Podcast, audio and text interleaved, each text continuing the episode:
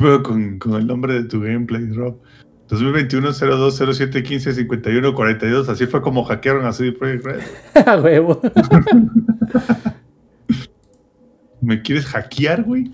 Sí. Langaria.net presenta Showtime. El podcast más grande. Hola y bienvenidos a la edición 227 del Showtime Podcast. Yo soy Roberto Sainz o Rob Sainz en Twitter y como cada martes les traemos un nuevo Showtime. Como, como podrán apreciar en esta bella postal estamos nuevamente todos reunidos para traerles un podcast nuevecito de paquete.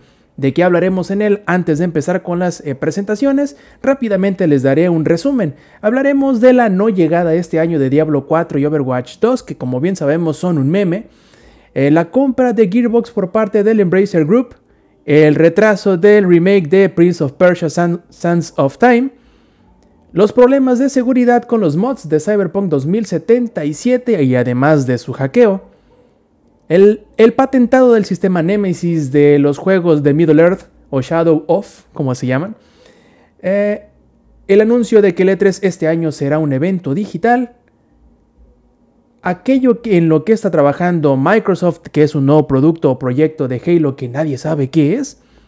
Y por último, que esta semana, según dicen los rumores, se sellará el destino de lo que llegará o de lo que será o de lo que no será Anthem. Ahora sí, empecemos plebes con las eh, presentaciones. Ah, olvidaba, hablaremos también de Gods Will Fall, de Persona 5, de Elite Dangerous y también, si tenemos tiempo, de Destruction All Stars. Antes de empezar con las presentaciones, también les recordaré que si quieren acompañarnos en la grabación en vivo del Showtime Podcast, pueden hacerlo todos los martes a eso de las 8 y media de la noche, donde más, por twitch.tv diagonal langaria. Además, si nos quieren perseguir a través de la web, todos nuestros perfiles, nuestros canales y todas las partes donde pueden descargar el Shot Podcast, lo pueden encontrar en langaria.net diagonal enlaces. Ahora sí, empecemos con las presentaciones. Como podrán ver, allí el Lex rodeado de llamas y que dice que this is fine. Ahí pues lo podemos encontrar. ¿Cómo estás, Lex? Hey, ¿qué onda, gente? ¿Cómo están? Bienvenidos todos a una semana más de podcast. Este, pues nada, ya, ya Rob lo ha dicho todo, que es lo que hablaremos hoy. Entonces, pues, atentos, amigos. Y como ven, ya teniendo la bendición del Twitch Star, también tenemos al medio eh, desenfocado, pero no porque ande pedo, el Zampi. Todavía. Exacto. No quiero. No quiero. Todo, todo muy bien. Listos aquí para empezar otra semana más de esta madriza. Felices y contentos de que, de que ganaron los Bucks el, Super Bowl del domingo. Se la pelaron los Chiefs, ¿no? Todos los Villamelones, pues a llorar, este, ya a quemar sus playeras que habían comprado ayer. La, mayoría seguro ni le había quitado el, el tag para poderla regresar si perdían. Pero feliz y contento de que perdieron. ¿Qué le vamos a hacer? Y ahí lo podrán ver con ese eh, kilo de azúcar líquida. Hablamos del ingenierillo, ¿cómo estás? Con exceso de sabrosura, Exceso de deliciosura, güey. Por cierto. Este, bien, bien, ya aquí listo, ya preparado, Ya dije, ahorita vamos a tener showtime, voy a llegar temprano, Me voy a poner mi playera que me compré en el Tianguis por 120 pesos, güey. Es más, creo que me robaron, güey. Creo que vale como 50. Pero ya listo aquí, con los gritos de los niños, les dije, pónganse a hacer desmadre, güey, no me dejen Todo, güey, todo ya. Aquí preparados para hacer lo que tenemos que hacer y entretener a la gente que es fan de este podcast.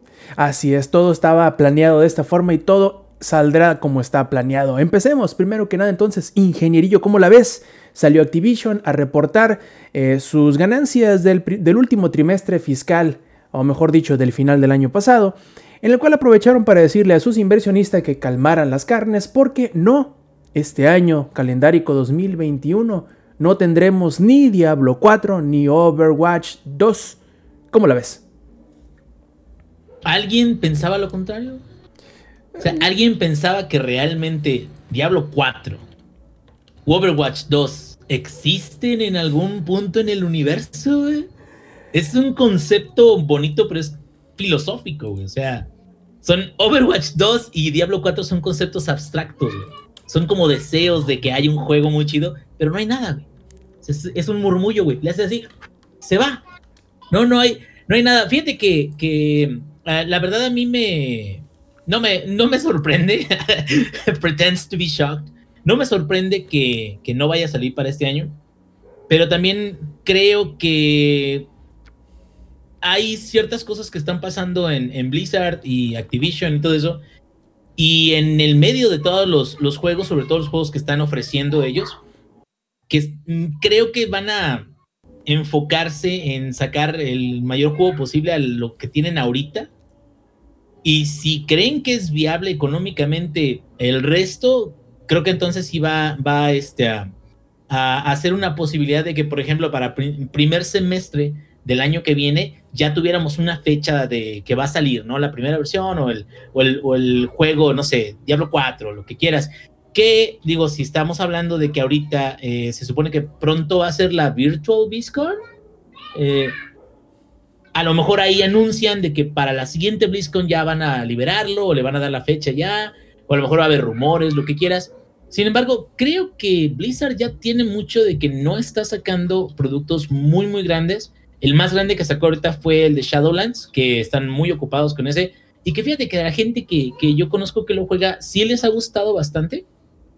Les ha gustado, eh, sobre todo hay, hay este un, no me acuerdo cómo se llaman, son estos, este, como covenants, eh, este, que, que, puedes elegir, puede ser un paragón, puede ser este, uno de, de Ravenloft o Raventroft, no me acuerdo cómo se llama, y puede ser también eh, uno de Maldraxxus, que son los muertos vivientes guerreros mamados que pueden derrotar a todo el mundo. Ahí la gente le encanta Mandraxxus. El, el punto es este.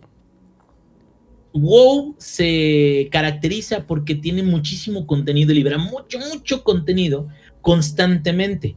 Y la verdad es que tanto eh, Diablo como eh, Overwatch son juegos que también basan parte de su éxito o de la longevidad de, su base de jugadores por el contenido que vayan agregando o por las novedades que le vayan poniendo.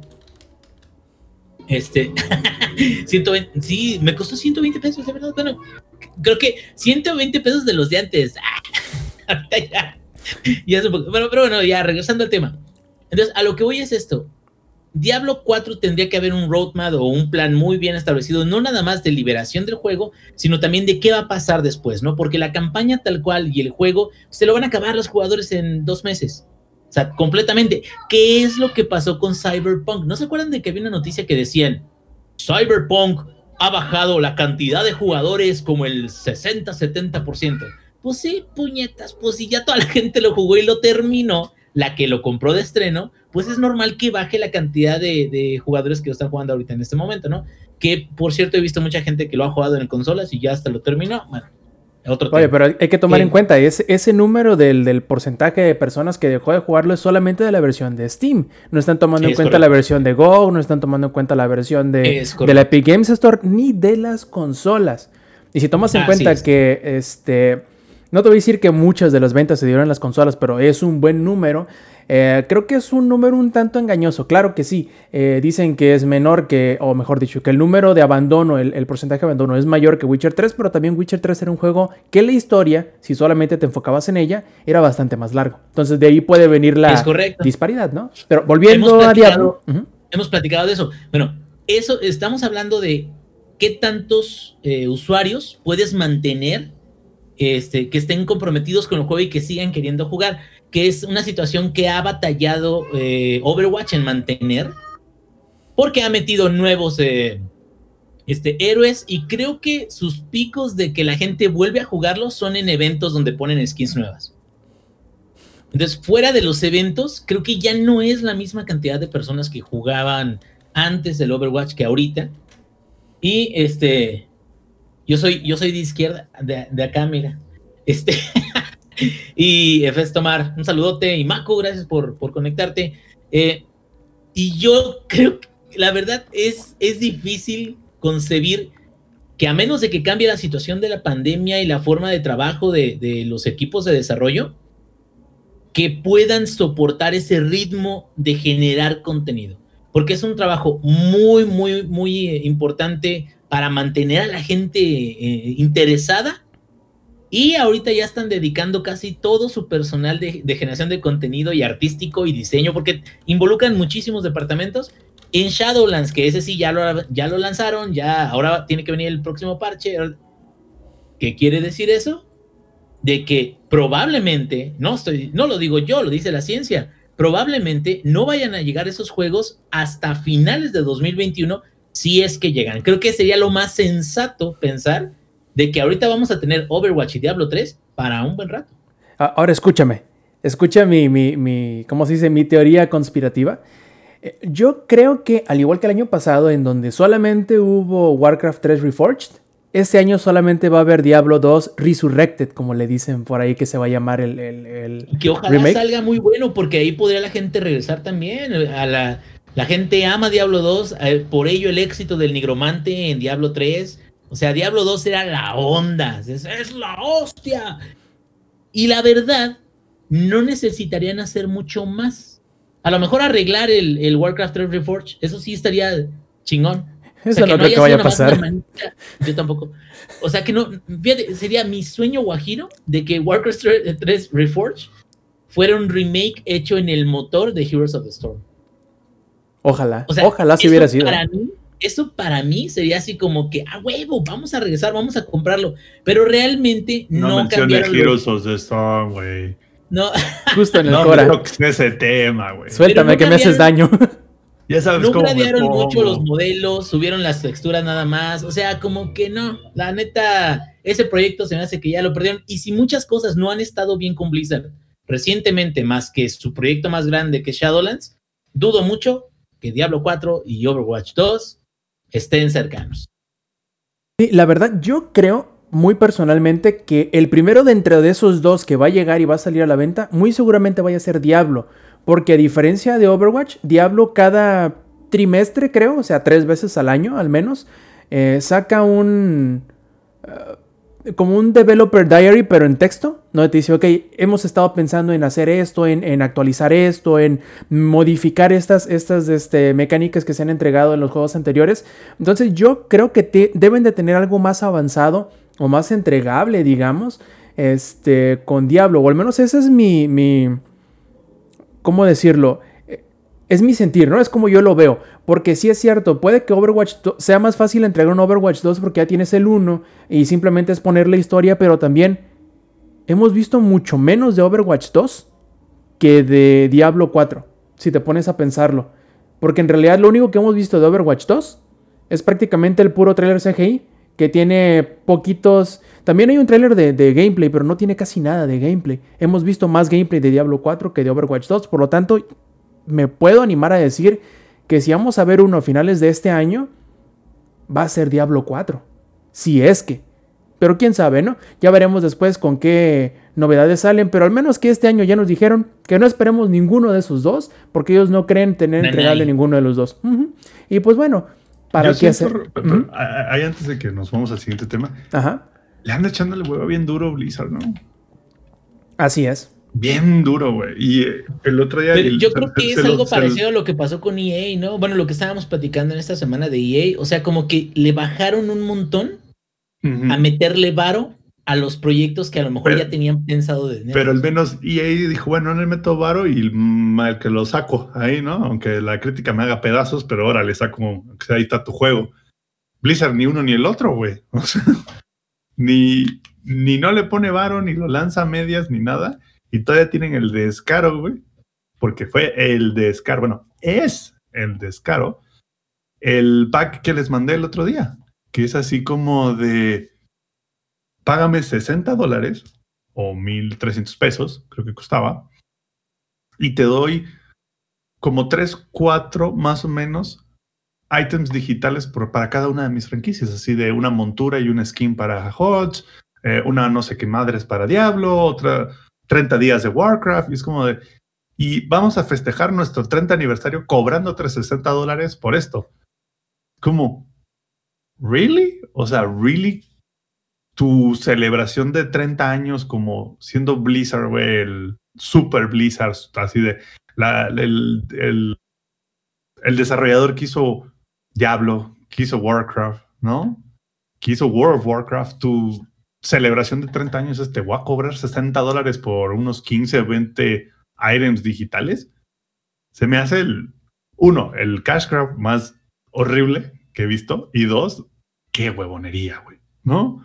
O sea, qué huevonería decir así de, vamos, ya ni para que salieran a decir así de, güey, claro, vamos a celebrar el 30 aniversario regalando Diablo 3, güey, ándale. Vamos a regalar Diablo 3. O vamos a regalar, no sé, este, uh, unas skins en Overwatch, algo, güey. O vamos a anunciar todos nuestros proyectos de un madrazo para celebrar nuestro 30 aniversario. Y es más, ahí les va un trailer de gameplay del siguiente Diablo, ¿no? O algo por el estilo. No, güey.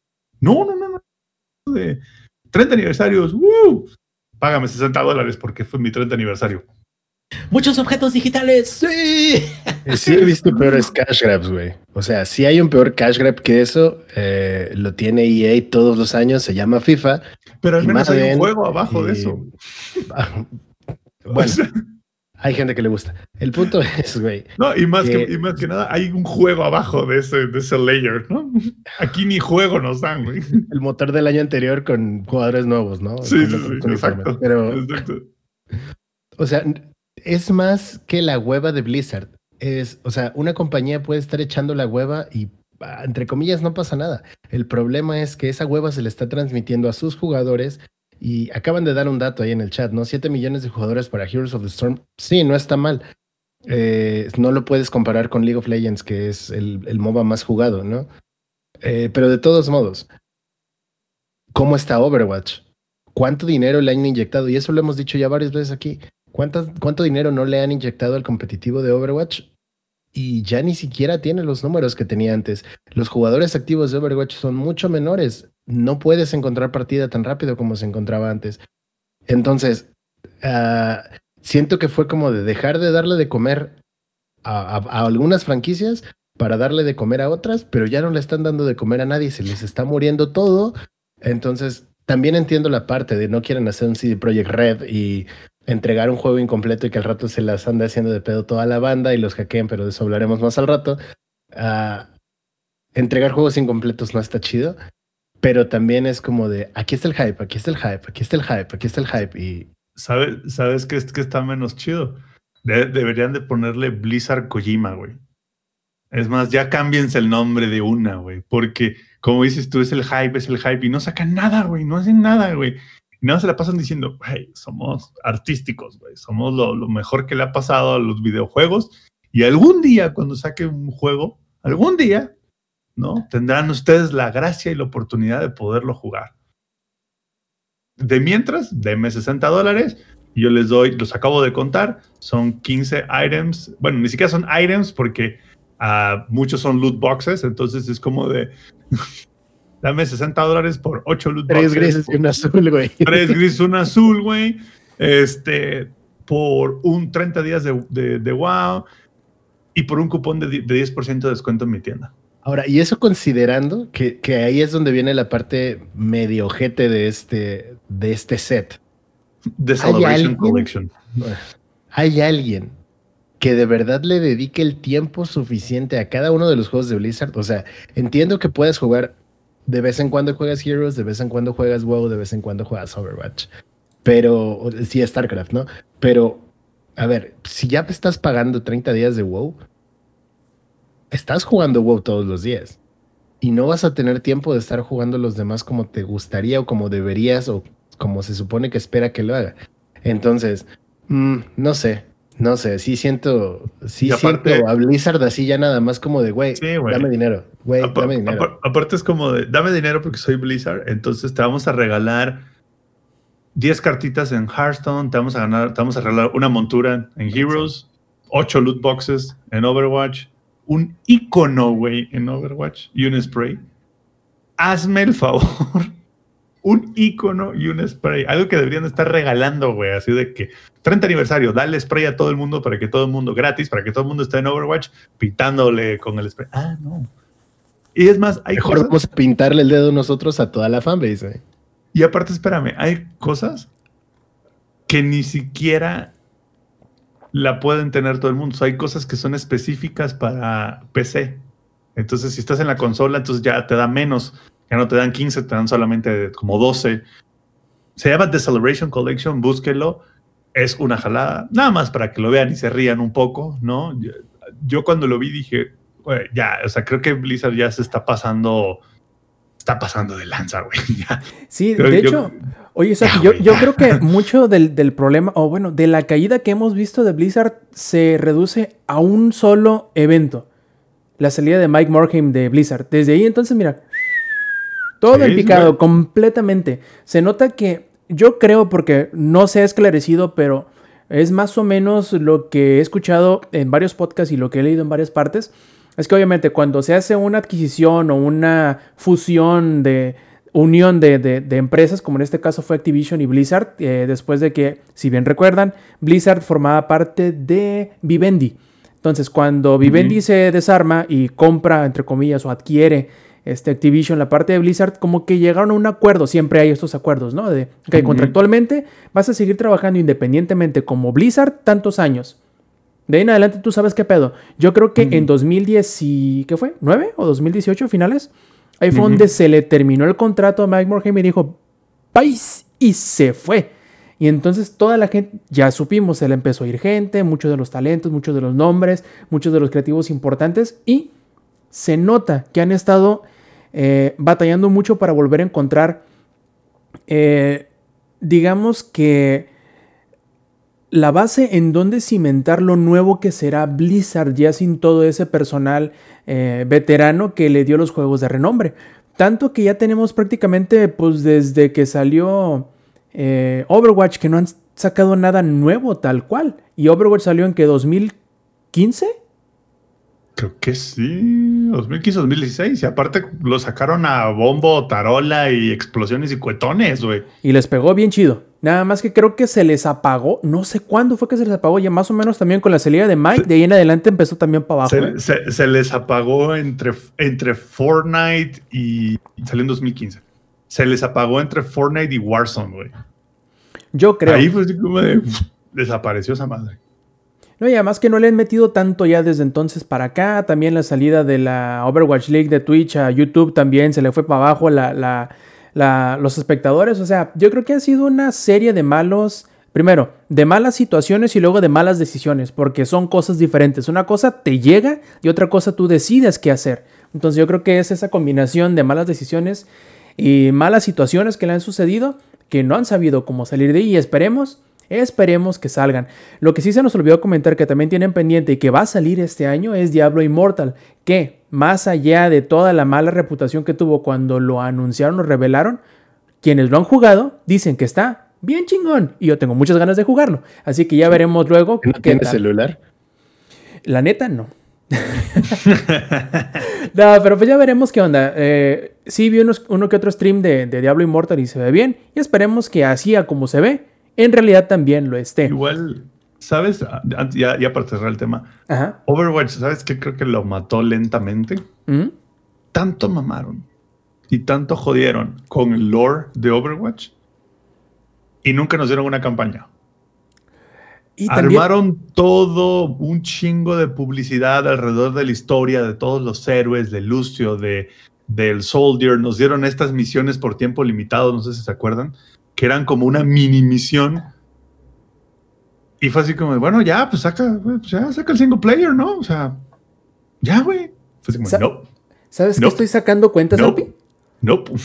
Blizzard había inaugurado una nueva como que oficina especializada en narrativa y todo eso, que no nada más iba a ser para Overwatch, sino que también iba a entrar en Heroes. Era como que los que iban a llevar la narrativa de ambos juegos. De hecho, no sé si te acuerdas que en Heroes sacaron un cómic y le iban a meter historia, iban a explorar todo lo que era el, nexo y todos los, reinos propios del, del, nexo dentro de Heroes of the Storm. Que fue precisamente el año en cuando mataron la, la HGC. Si te fijas, más o menos es desde entonces que también anunciaron Overwatch 2, que no han sacado ni cómics, ni cortos, ni nada de eso de Overwatch. Nada, güey, nada, güey.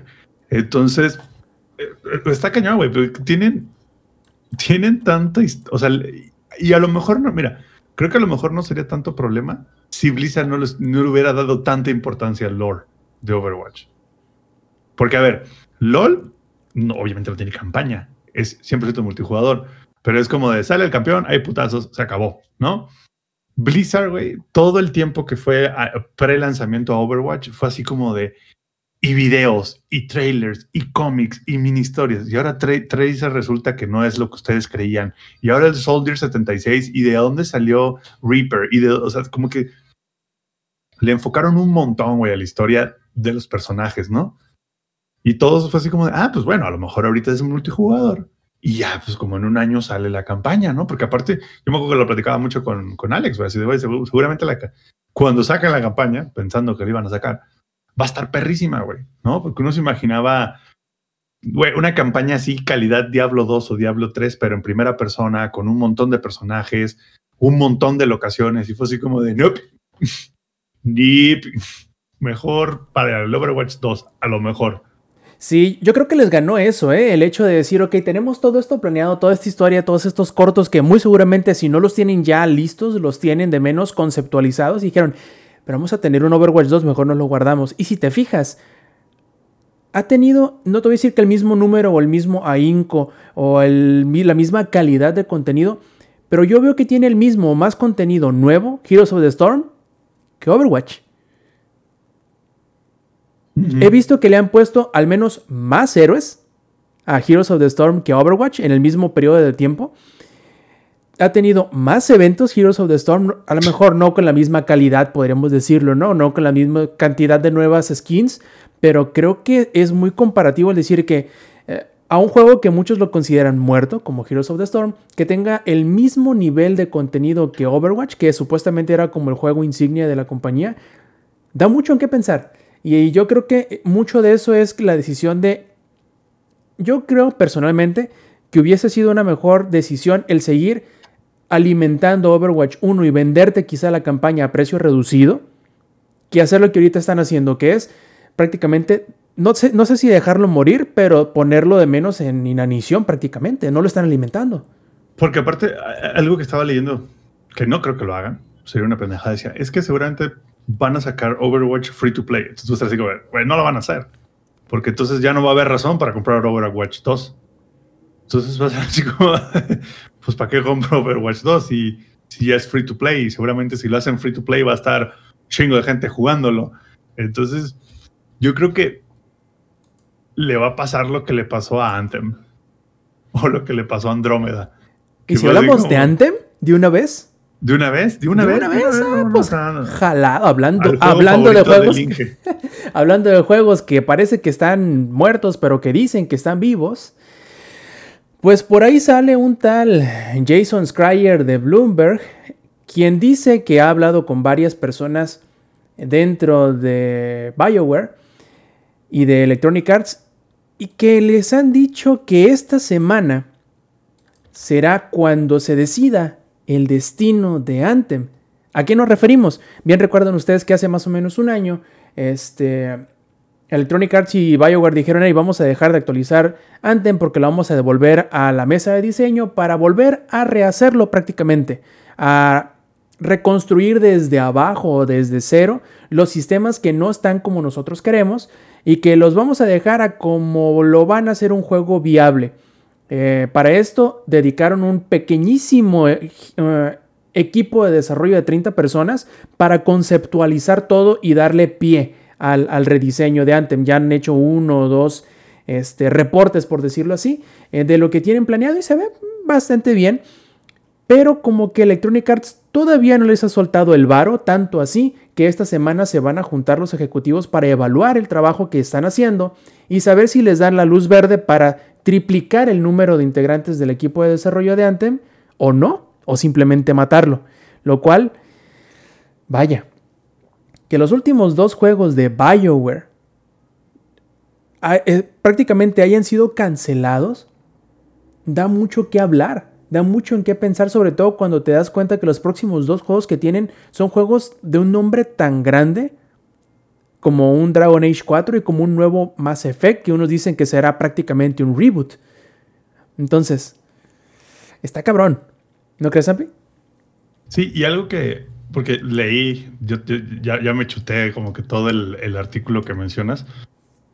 Y cuando lees como que cuáles, ahora sí que cuáles fueron las chocoaventuras, ¿no? De, de Anthem y las chocoaventuras de Mass Effect Andrómeda son muy similares, güey. Entonces, porque, y vamos a hablar de los dos al mismo tiempo, ¿no? Vamos a hablar de Anthem y de, y de Mass Effect Andrómeda, porque creo que los dos sufrieron exactamente lo mismo. Uno, yo creo que sí, ya dejen morir, por favor, Anthem. Ah, no funcionó, no va a funcionar, no le tiren varo, porque aparte si le tiran varo van a esperar más y le van a terminar cagando y la gente se va a tener putando porque hicieron una mamada, ¿no? Y aparte lo dudo mucho que EA lo haga. Yo creo que EA ya dijo, ¿sabes qué? Mejor nos hacemos güeyes, ¿no? Mejor es como de, híjole, mano, no funcionó, ya, ya sabes, bárrelo bajo de la alfombra y como en seis meses apagamos el servidor, ¿no? Y ya, ahí se acabó Anthem. Pero me sorprende mucho cómo EA se volvió el imperio, güey. O sea, EA, así de que se tomó muy en serio su licencia de, Star Wars. No sé si fue eso, no sé si fue que prefirieron echarle toda la carne al asador con Star Wars, pero al mismo tiempo no lo creo, güey. Acabo de comprar a, este Glue, creo que es, el de, el de los juegos móviles por un chinguísimo de varo. Acaban de comprar Codemaster por otro putasísimo de varo. Entonces, es como de, güey, acabas de gastar como 3.5, 4 billones de dólares me estás diciendo cuatro billoncitos. Me estás diciendo que no, le, pudiste echar 30 millones a Mass Effect Andrómeda para hacer un buen juego y otros 30 a Anthem en su momento. No, no entiendo, güey. Yo creo que. Híjole, yo creo que, que BioWare seco. Así que dijeron, ah, pues esta madre ahorita sale, güey, ¿no? Así de. Aplicaron la de, pues siempre sale, ¿no? Así de que y creo que Link ya lo había mencionado en el podcast, hace como dos, tres podcasts, así de se confiaron de que fue así como de, güey, en Dragon Age Inquisition, el 4, este, no, perdón, ¿sí se llama así? 3, el Inquisition. Será como el 3, más o menos. Dijeron así de, ah, ching su madre. Al final lo hacemos todo de putazo, la cartulina el día antes del, de la entrega y le salió. Y dijeron, ah, pues mira, así podemos funcionar. Y te pones a leer el artículo y resulta que hay gente que tenía depresión, gente que se fue porque ya no aguantaba, güey, a los, a los ejecutivos, que no aguantaba el, el, vivir en la miseria, güey. Y ahí es donde dices, chale, güey. Ya, güey, ¿qué están les decían, güey? Les decían ahí en EA, güey, yo leí una entrevista, güey, y uno de los desarrolladores les decía, este, oye, necesito ir al, al, departamento de psicología porque me siento muy deprimido. Y les decía, necesitas pagar 15 dólares para acceder al, al psicólogo de la compañía. no, no es cierto, no es cierto. No, pero Fíjate que sí es, es este, muy cierto, Sams, que eh, el, en general el, tratamiento que se les da a, a, estos juegos que se supone que eran juegos emblemáticos, que iban a cambiar el, el ahora sí de que la, la, industria, ¿verdad? Siempre hemos escuchado mucho ese de, va a cambiar la industria, pues cómo verga, ¿verdad? Pues digo, este, tienen diferentes formas de hacerlo sin embargo, eh, acuérdate que hablamos mucho, mucho de que eh, Anthem fue dos cosas. Fue un proyecto incompleto, pero fue un proyecto completo en el lado del cash grab. Porque tenía incluso diálogos y parte de quests donde los propios NPCs te decían, ah, sí, bueno, puede que tengas ya una, un Javelin muy, muy bueno, pero nunca serás completamente bueno si no tienes el, X 30 mil que cuesta 60 dólares en la tienda. Casi, casi, ¿no? O sea, casi literalmente haciendo que los NPCs trataran de decirle, compra, sigue comprando, cuando la mecánica de comprar debería ser completamente opcional. Y en este caso fue algo a lo que le metieron mucha fuerza. También estábamos hablando de Battlefront en algún tiempo cercano a eso. Y como la gente se encabronó con que va, puras cajas y puro loot box y todo eso. Y Battlefront ahorita al menos ya tiene continuidad suficiente y gente nuevamente como para que más adelante vean Battle Pass o vean algo que sea menos intrusivo, que sea posible sacar dinero de ahí, pero que no, no sea tan grave. Yo creo que antes el problema es como tú dices. Y si 30 personas están en un proyecto que necesita 100 personas, creo que deben de hacerle caso a, los casos recientes como por ejemplo el de Cyberpunk. Tienen que hacerle caso a que si se está diciendo no vamos a lo, no vamos a librarla, no vamos a lograrlo si no tenemos al menos tres veces la cantidad de personas que somos ahorita y que hagan caso y que digan no le quiero meter varo para tener el triple, pues ya mejor vamos a cerrarlo con clase. Vamos a cerrar, vamos a hacer un cierre con elegancia y ya muchachos, estuvo muy divertido. nos vamos a meternos en otro proyecto y les vamos a dar tanto tiempo de vida, ahí queda, ¿no? Pero lo peor sería decirles, ¿saben qué? Pues ustedes hagan lo que puedan, saquen lo que puedan de contenido y va a salir pobre, va a ser peor para la imagen y estas personas van a estar en presión y eh, en crunching, porque el crunch, ya hemos hablado mucho de, ay, ya, se ve bien mal, sí, pero las empresas lo siguen usando, e incluso ahorita en, en trabajo a distancia es algo que es muy recurrente, está, e, es una cuestión donde la gente que tiene el poder de tomar la decisión de mover, de, de, seguir con un proyecto, no, tiene que agarrarse los pantalones y decir, esto no está funcionando, nunca funcionó, no va a funcionar a menos de que le metamos un esfuerzo garrafal, ¿no? Y suficiente tiempo. Que el tiempo y el dinero que cueste ese esfuerzo, no creo que cualquier compañía lo quiera dar. Como dices tú, ya gastaron billones en una adquisición, pues sí, pero eso no se les hace caro o al menos están dispuestos a pagarlo, pero darle dinero a un proyecto, ahí sí chillan. O sea, está, está medio, medio cabrón. Hey, aparte, y, y, te, lees como que las decisiones que tomaron. Por ejemplo, en Mass Effect Andromeda dijeron, bueno, pues no les vamos a dar el varo, entonces hay que cortar las 15 especies nuevas que tenías, solo puedes hacer dos, porque ya no hay varo para hacer más. Uh, tienen que ser lo más parecidas a los humanos posibles porque queremos que la gente pueda hacer cosplays de esas especies. Lo cual, ok, wow, está bien, ¿no? Y al mismo tiempo dice, y como ya te vamos a dar menos varo, entonces ya no vamos a tener los recursos para establecer bien la parte de exploración, así que tienes que diseñar el juego quitando el tema de la exploración en un juego que se hizo popular por la exploración. Ahí es donde dices, yo, yo creo que lo, lo, que pasó es que el, el juego pasó de, de hacerlo desarrolladores y creativos a ejecutivos, ¿no? Yo creo que EA pasó por este bache o está pasando por este bache donde al parecer los que están al frente, los que están tomando las decisiones, son ejecutivos de 100% desde un punto de vista finanza marketing uh, y al parecer no, es, no entran a las mismas llamadas y reuniones todos. Entonces el de marketing tiene una idea, el de finanzas tiene otra y entonces pues, al final el de finanzas es el que manda, entonces pues es el que, el que suelta el varo. No sé, la verdad es que muy triste, muy triste que que una empresa como EA, que tenía BioWare, que tenía Mass Effect Andromeda, que tenía Anthem, que se veía muy bueno, la hayan cagado de esa manera, güey. O sea, se así de, híjole, hijos del mal. No, no, no, no, no, qué bárbaros. O sea, no le atinaron ni al nombre, porque aparte mencionaban en el, en este, en el artículo que era así como de, güey, el nombre cambió horas antes de la presentación del juego, güey. Ya hasta tenían playeras que decían ah, este, Beyond, que era, creo que era el nombre original.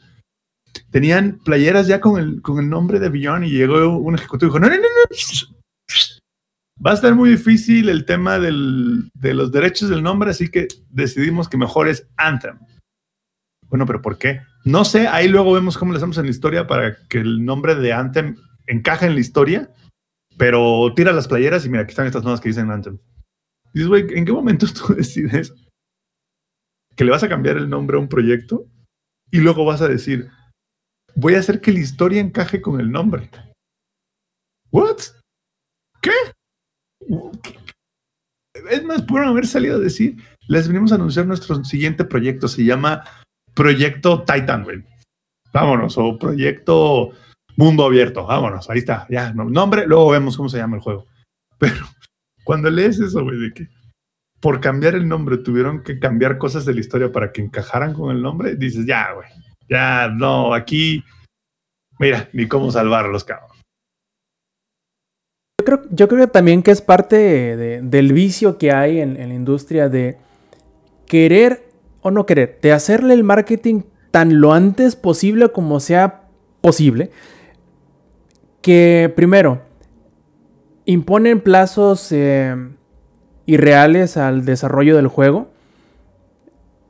Crean hype que no, a lo mejor no debería de haberlo tan al principio y luego puede que incluso hayan anunciado tan antes el juego que se les pueda morir el hype encima. ¿Por qué? Es muy difícil o muy diferente el mantener el hype de un jugador o la expectativa alta por cinco años que decirle, hey, En seis meses sale, ¿eh? Y hazle como quieras, cabrón. Eh, el esperar a que el juego esté tan maduro como para poder decir sale en seis meses, que anunciarlo cuando solamente tienen el título prácticamente, como pasó con Anthem, es, yo creo que es uno de los errores más grandes el darle prioridad al marketing. Claro, es importante el marketing porque es lo que da a conocer al juego, pero con Anthem ya vimos que a lo mejor el darle tanta prioridad al marketing hace que lo termines matando antes de que salga. Porque, de hecho, si te acuerdas en el, en el artículo, hablaban que, por ejemplo, el video de la, del, del, piloto en la jabalina entrando a la tempestad y todo esto, fue manufacturado para presentar un, ¿cómo se llama? Un concepto a, a uno de los ejecutivos y trataron tanto de sacarle el jugo a eso en específico, a mantener la, la parte de todo el, demo que le, que le dieron a, no recuerdo quién era en específico, eh, de, los ejecutivos, de, de los CEOs de Electronic Arts, que a lo mejor ellos mismos se ataron en no poder hacer otras cosas por darle el enfoque a la experiencia del vuelo, por decirlo así. Entonces, eh, pues es muy triste, la verdad. Ojalá que, que, si Anthem, si deciden matarlo, si deciden no darle nada antes, porque obviamente todo esto todavía es un gran, es un rumor. Muy seguramente sí sea verdad, pero es un rumor todavía por lo cual no podemos dar una certeza de que en realidad vaya a suceder tal cual Jason lo está comentando. Pero vamos a suponer primero que si en realidad no vale la pena que tengan la, fuerza de cancelarlo en este momento antes de... Y si en realidad el trabajo que están haciendo este pequeño equipo o pequeño comando que está intentando revivir el juego, si vale la pena que lo apoyen, pero lo apoyen bien, que no lo apoyen a medias eh, tintas, porque simplemente va a terminar siendo otro desastre. Dejarlos trabajar, que hagan las cosas que creen y sobre todo, como te digo, si vale la pena apoyarlo, bien. No nada más en, palabra, no nada más en, en, este, eh, en dejarles toda la chamba a este pequeñísimo equipo, sino expandirlo como es necesario y darles el tiempo que también requieren para eh, modificar un juego que a todas luces, primero, no estaba listo para salir y segundo, no sabían qué iban a hacer con él. ¿Por qué? Porque les hizo falta tiempo. ¿A qué te recuerda? A un tal Cybercholo, ¿no? nuestros amigos los polacos.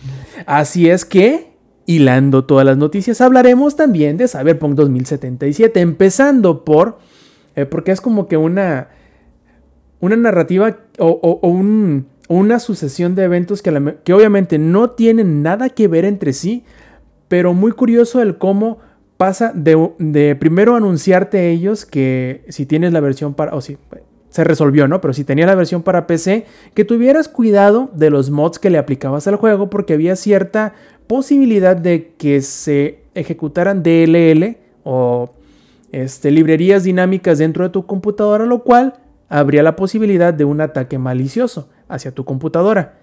Lo parcharon rápidamente, fue cuestión como de 3 o 4 días en lo que dijeron, hey, tengan cuidado. Solamente para llegar y anunciar el día de hoy en la mañana que habían ¿qué? sufrido un ataque o una brecha informática en su compañía. Muy, muy, muy similar, no sé si recuerden este, lo que le pasó a Capcom a finales del año. A Pemex, ah, no, no. También a, un montón de... a un montón de compañías que les pasó exactamente lo mismo. Yo creo que, eh, bueno, platiquémosles qué es lo que dicen que pasó. Fue un ataque sofisticado, este, dirigido específicamente a la compañía. Eh, con los mejores hackers del mundo, güey. Los que salen en las películas, güey, que ni siquiera ven el teclado y están hackeando. Exacto. Con ellos, computadoras nada más están así. Sí. Sí, Hackerman, güey. Todos, todos cuando los hackearon, todos. Los, unos y ceros en sus, en sus gafas que reflejan, güey. Todo lo ven como Matrix, güey. O sea, son gente súper profesional. No, no, no, güey. ¿Vieron la nota, güey? No mames, le escribió un poeta, güey. O sea, claro, lo, lo, lo dijeron o lo pusieron. Vaya, de la manera em, que se escucha bonito, que se escucha amenazador, pero que al mismo tiempo cubre la nalga de quien la cagó. Porque obviamente el ataque fue un, este, un ransomware. Quienes no conocen qué es un ransomware, bueno, les explico muy, muy rápidamente. Hay ciertos virus que lo que hacen es que toman como rehén tu equipo. Encriptan toda la información de tu disco duro y te piden que hagas cierta cosa para poderte dar la clave que te permitirá desbloquear tus archivos que están encriptados. Por lo general piden eh, algún monto de rescate que, tengas, que tienes que depositar en bitcoins o de alguna otra forma para ellos darte la clave que puedas volver a tener acceso a tu computadora y a tu información. Bueno, esto a veces sucede cuando tú ejecutas un archivo que no proviene de una fuente confiable y algunos de estos ransomware tienen la capacidad de una vez que ya están dentro de tu equipo, si forma parte de una red empresarial, extenderse hasta encontrar este, algún servidor que puedan tomar como rehén y entonces poder pedir rescate, pero a la compañía completamente, no nada más al usuario. Entonces, digamos que fue. o sea, vamos, vamos a volverlo todo esto coloquial así en corto, güey. Llegaron este, paisanos del Rob y dijeron: A ver, hijo de tu puta madre, te subes a la camioneta y cuando me pagues el rescate te regreso a tu compañía. Punto. Ándale, exactamente, en pocas palabras y, y de este, bajita la mano, así fue.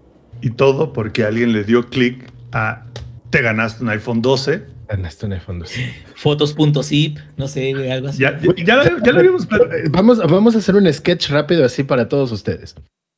Entonces, Samper es el dueño de CD Projekt Red. Yo soy el que la cago.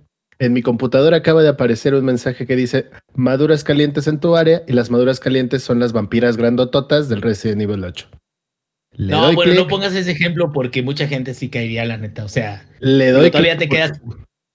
Alguien en CD Projekt Red lo hizo, güey. Eso es lo que pasó. Güey, te dicen. a ver, le salió el, el, hada y el pop-up enorme de maduras calientes en tu zona que te van a pisar. Las pinches vampirotas del Resident Evil.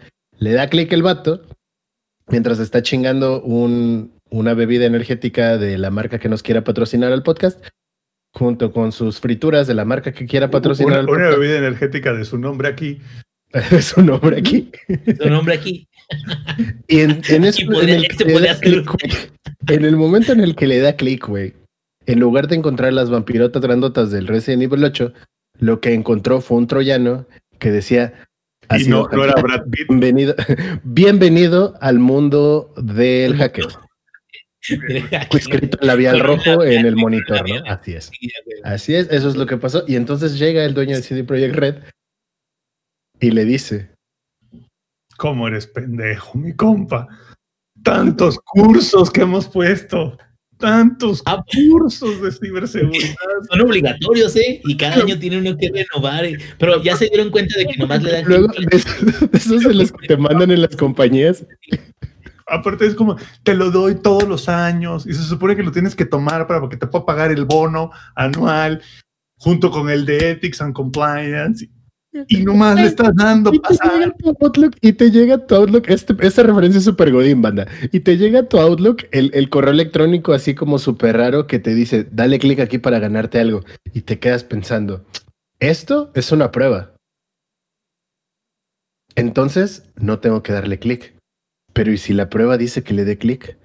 Sí, sí, güey. No. Y el vato le dio clic, güey. Aparte, a ver, solo puede pasar de dos maneras este tipo de, ataques. Bueno, hay una tercera, pero es muy difícil. La primera, alguien se conectó directamente a una computadora física y físicamente cargó el virus desde su computadora, ¿no? O alguien se conectó a una impresora y en la impresora le puso el virus físicamente. Como estamos todos en pandemia, está difícil, ¿no? Complicado. Incluso cuando no estamos en pandemia, pues la verdad es que por lo general las empresas tienen muchos, así que muchas medidas in place donde ni siquiera a veces tú le pones la USB y no te la, no te la lee, lo, tiene, tiene bloqueado los puertos USB, sobre todo en, en áreas de, de, informática, así sucede. La segunda es la que les acabamos de decir, que es como de, güey, te llegó el correo, este, te acabas de ganar 7 mil dólares o o el, o el calientes en tu área. let's stick with it. No, porque no, creo que ahí ya pusieron, güey, ya hay un hashtag, yo también le daría clic, güey. Espérame. o la otra que pasa, que es así. Es que sí está muy tentador, güey, la neta, la neta sí está muy tentador, perdón. Un, un, ejemplo que sí es real. Tu password va a expirar. Da clic aquí para cambiar tu password. No, no, no, Zampi, es de que eso eso de vampiras, o sea, e, es, eso es algo que, que, güey, a lo mejor sí son las fotos. Sí, a lo mejor sí, son, no sé. que expire, no hay pedo. No, Aparte, eso no venía en el curso. En el curso en ningún momento mencionaban las vampiras. ¿O no? Entonces, no entra, no entra en la capacitación. No, la capacitación decía, a ver, güey, no le des clic a te ganaste algo, no le des clic a renovar tu contraseña. Nunca dijeron no le des clic a vampiras grandotas que te van a pisar, güey. Lo único que te dijeron es, si lo lees con acento ruso, no le des clic. El güey lo leyó con acento polaco, dijo, esto no viene de Rusia, le voy a dar clic. Y le pasó lo mismo que le pasó a Capcom, que por que unos empleados andaba de chaqueto ¿no? Conectado aparte a la VPN de la, empresa, que es todavía peor, ¿no? puto genio. No le pagaron lo suficiente para tener una computadora personal para ir a ver a las vampiras chichonas. Este, pues que le dieron en la madre a casi todo, güey. Se robaron todo, güey. O sea. Tienes idea de lo irónico y, es, y eso es lo que lo hace divertido, pero al mismo tiempo no es divertido. Porque, güey, estás hablando, tu juego estrella actualmente habla de una sociedad en el futuro en el que está tan cabrón todo que tú agarras y te pinches, ahí te descargas RAM, güey. Así de cabrón está el mundo que ya te puedes descargar RAM, güey. No, espérate, lo irónico, lo irónico hubiera sido porque obviamente quien hizo el, la incursión esta, vaya, el, hackeo, eh, sabía a quién estaba atacando, tanto que la, la cuenta de CD Projekt Red, este o de Cyberpunk, no sé cuál de las dos, pero a final de cuentas anunció y puso el, mensaje en texto que les dejaron como evidencia del, ataque. Eh, hubiera sido cura que les hubieran puesto una imagen del minijuego de hackeo de Cyberpunk, güey. En, la parte del anuncio hubiera sido la ironía completa, pero no lo hicieron, perdieron esa oportunidad como, como dijera Pelé, yo lo haría, güey, pero pues no, no, no lo hicieron. Gente de poca visión, güey. Gente de poca visión. Es que no, tienen, no tienen departamento, departamento de marketing esos vatos, güey. Y les faltó marketing, güey. Ahora, fíjate, esto tiene dos vertientes en, internet que, o, dos, dos temas que surgieron a partir de esto. El primero era que decían que era fake, que era, que era algo este, así medio, medio jodidón eh, medio torcido de parte de management de imagen, de, PR. Eh, sería horrible esa decisión, ¿verdad? Pero así como para, ching, la cagamos y ya, pues alguien y ya, no, no, no nos metemos y todo eso. Se atrasa otra vez el parche, ¿no? Sí, atrasa el parche de nuevo y, ya te quedas, pues bueno, se ya me lo esperaba. Pero eh, dice exactamente, Jason Schreier dijo que gente de dentro de la compañía les decía, no, sí lo están tomando muy serio y lo están tomando tan serio que están, este, de hecho, publicó un, un tweet, eh, la cuenta, diciendo a todos nuestros ex empleados, no tenemos evidencia de que sus datos personales hayan sido utilizados, pero les, les pedimos precaución y habiliten alertas antifraude porque se los pueden torcer. Entonces, o sea, sí está muy, muy, muy fuerte ese tema porque incluso está afectando a gente que ya ni trabaja ahí, ¿te imaginas tú así de, ya me salí de esa pinche empresa que me sea crunch, güey, y dos meses después, ¿qué crees, güey? Te van a hacer fraude por una otra cagada que... ¿Qué crees? Ya tienen todos tus datos, tu número de identificación, tu número de cuenta, todo, güey. Pero, pero a ver, es... ahorita que dijo, que dijo el Ingelo del tweet, rapidísimo, güey. Tienen que ir a la cuenta de CD Projekt Red a ver el, el statement de la empresa junto con el screenshot del blog de notas, el, readme, güey, así dice readme unlock de cómo recuperar las cosas. O sea, tienen que verlo porque es fucking hilarious. Parece, güey, parece que le hizo un niño puberto de 14 años, güey. Ya sé, güey. es lo más divertido, Es que así son las notas, ¿eh? De los, de los, de los ransomwareos, no creas. De este, es la primera que vemos eh, en una un ataque a una empresa de tan alto nivel, pero así son los, los mensajitos que te dejan los ransomware. Cuando fue la, la, la, época del WannaCry y eso también, eh, con un TXT te dejaban este, saber que te habían este, empinado bien macizo. Eh, y lo curioso es que el, atacante decía, mira, tengo información de tus socios, de tus trabajadores, eh, cosas de marketing, tengo código fuente de CD, del Cyberpunk 2077, del Witcher 3 y de una versión de Went y de una versión no conocida de Witcher 3 además. Eh, y déjame decirte que lo del source code sí está grave, güey. Ese sí está grave, les voy a explicar por qué. Porque alguien que sea muy hábil con ese source code podría lanzar mods para el juego, para el mods para, para Cyberpunk, que sí sean dañinos para tu computadora. O sea, esta persona podría, usando el source code, volver a habilitar el tema de los DLL y, joderte por ahí. Eso sí está grave, güey. Eso sí está. No es cualquier cosa, pues no es como de, ay, sí, se, le salieron, no sé, las fotos del retiro empresarial. No, no, no, no, ni, ni, le sacaron la propiedad intelectual a estos muchachos. Dice en el chat, a ver si con ese código de Ciberchoro lo terminan arreglando. Sería lo... ¿Creen ya? Y ahora sí ya pudimos sacar el parche gracias a nuestros amigos los hackers. No, fíjate, este, el, otro tema que era el que quería comentar es em, mucha gente ante este ataque, y ahí es donde quedo, yo sí estoy en desacuerdo con eso, porque hay mucha gente mierda en todo el mundo, pero mucha gente diciendo, eso se lo merecen, se lo merecen porque hicieron un juego malo, y que qué bueno, qué bueno, y ese es el karma y eso es lo que debería de pasar. Y la verdad no. Es como alguien que la cagó, que cantó mal en un concierto y que deseas que lo secuestren o que lo roben y que eso paga el hecho de que haya hecho algo jodido. La verdad, nada justifica el hecho de que, de que Cyberpunk eh, haya salido con muchos fallos, que prácticamente la versión más jugable haya sido una sola de todas las que eh, sacaron pero sin embargo, el, tener esa postura de se lo merecen es parte de lo que no debemos de promover, de lo que no debemos de hacer, porque, güey, te podría pasar a ti y en tu empresa, o sea, ni siquiera tiene que ser de juegos. Y pasándote a ti y pasando todo lo que les va a pasar a la gente que está ahí en esa empresa, a la gente que estuvo en esa empresa, todo lo que van a batallar, todo, porque aparte está fuera del control de los ejecutivos de la empresa ya, esa información. Entonces, si es algo crítico, es tal cual, es un robo, y ni siquiera es un robo que vaya en beneficio de los jugadores. Es una persona que tiene la posesión de algo privado y que va a utilizarla para chantajear o para hacerle daño a otras personas. ¿Cómo puedes aplaudir eso? Y no es un robo cualquiera tampoco, ¿eh? No es lo mismo que te robes así de, ay, sí, se robó algo de la tienda, güey, se metió una casa y sacó una tele y demás. Otra cosa es que robes propiedad intelectual y este, propiedad empresarial. Eso está grave, güey. O sea, esos son, son otras ligas, vamos.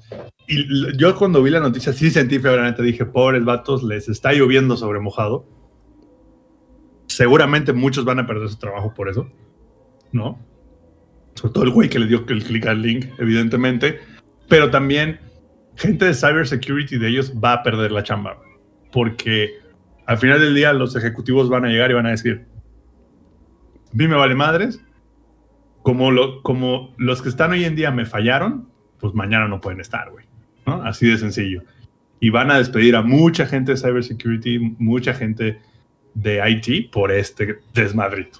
Y como dice el Inge, pues no es como que van a arreglar el cyberpunk estos güeyes. Ahora, eh, y con todo esto que está sucediendo, güey, creo que la jugada, una jugada inteligente, o ya así como de aceptar, aceptemos todo lo que está pasando, güey, que lo arreglen, obviamente, porque es lo más importante, y que le den un giro a la página y saquen un, una misión, güey, en el que Vi tiene que ir a, a recuperar la, data de una, de una empresa, güey. No sé, algo así. Cagado, sí, sí, sí, y eso solo nos recuerda, güey, que el capitalismo es Dios. Todas las empresas son evil corporations y que se chinguen los fucking corpos.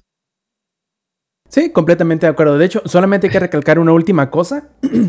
Comenta la compañía que no hubo información de usuarios eh, comprometida porque esa información estaba en unos servidores fuera de la empresa y que además no van a negociar con el atacante.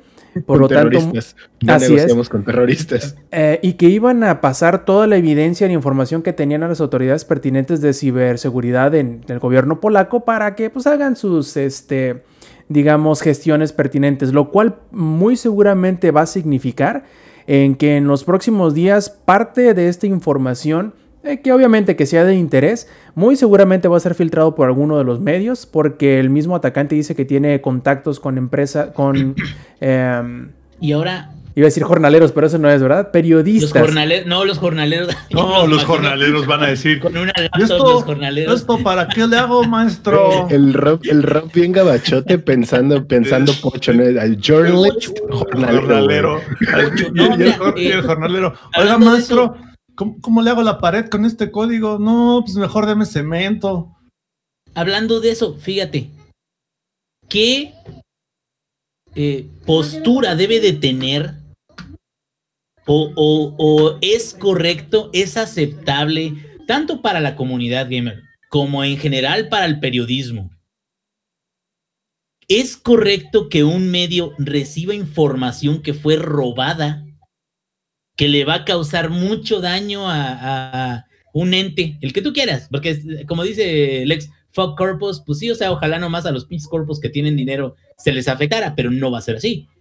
Ese O es sea, el problema de las civil corporations. ¿Qué, qué tan, ¿Qué tan ético va a ser el primero o los dos primeros medios que saquen información por aceptar esa información y por eh, decidir que, ah, ok, la porque llega una, eh, hay un editorial. Y o sea, va a levantar la mano el contacto o el que haya recibido eso, aunque sea en un correo anónimo lo que quieras, pero va a levantar la mano y va a decir, oiga, mire, tengo esta información que me mandaron, ¿la publicamos o no la publicamos? Y entonces es donde te quedas, ¿qué ética debe de tener un medio como para decir, sí, como, sí, tú dale porque los clics, dale porque así va a haber, mucha gente va a hablar de nuestro medio, porque nos va a ayudar a nosotros? Pues sí, o sea, estás prácticamente haciendo un festín de cuervos. Y es que también tú O sea, dije, hay que tomar en cuenta que también, eh, bien dices tú que lo, lo que sé, eh, lo qué tan ético es, ¿no? Pero yo creo que hay una distinción muy importante que dar, porque una cosa es, es dar, por ejemplo, información que sea Ah, claro, eh, privada. secreto pues, empresarial o privada personal. Y otra distinta es decir, ok, eh, es que Cyberpunk tenía planes de tal cosa para tal fecha. O había planeado hacer esto para antes, lo quería sacar antes. Entonces, esa es información que primero, no, éticamente no creo que sea este, comprometida en ese sentido. Eh, como por ejemplo lo de Capcom, que te dijeron, ok, eh, Capcom en algún momento tenía planeado sacar la versión de Monster Hunter Rise para PC. ¿Qué afecta? Absolutamente nada. Quizá nada más que haya personas que vayan a querer esperarse a ver si es cierto en realidad y esperarse hasta octubre a que salga la versión para PC de Monster Hunter Rise. Pero más, más allá de eso no hay este, terceros. Claro, obviamente siempre tienes que poner como nota al pie al decir que esa información eh, dicen que es, de- es filtrada, que dicen que es un rumor, nada confirmado. Porque obviamente una información de ese tipo que, aunque haya sido verdad hace seis meses, ne- no necesariamente va a terminar siendo verdad en la fecha en la que tú lo publicaste o incluso para la fecha en la que sale el juego. ¿Por qué? Porque y los depende planes de cómo cambian. reacciones, ¿no? Así cómo es, sí, reacciones claro. como compañía, porque a lo mejor te quedas, bueno, a lo mejor te es un hype y a partir de este hype vamos a ver cómo reacciona la comunidad y a lo mejor podemos tomar una decisión de cambio de rumbo, dice Jefes Tomar, dice, los periodistas son la base de la pirámide, dices, y los corpos son los faraones, güey, o sea, fuck corpos. Los tlatoanis. Dicen por ahí también, oye, que la información nos llegara a Langaria, ah, caray. Llegará. No, pues no, no, entonces no, no, no está tan mal, ¿no? Digo, no, no creo que sea tampoco ético. O sea, si llega a Langaria, pues tenemos derecho, ¿no? De, de platicar de eso.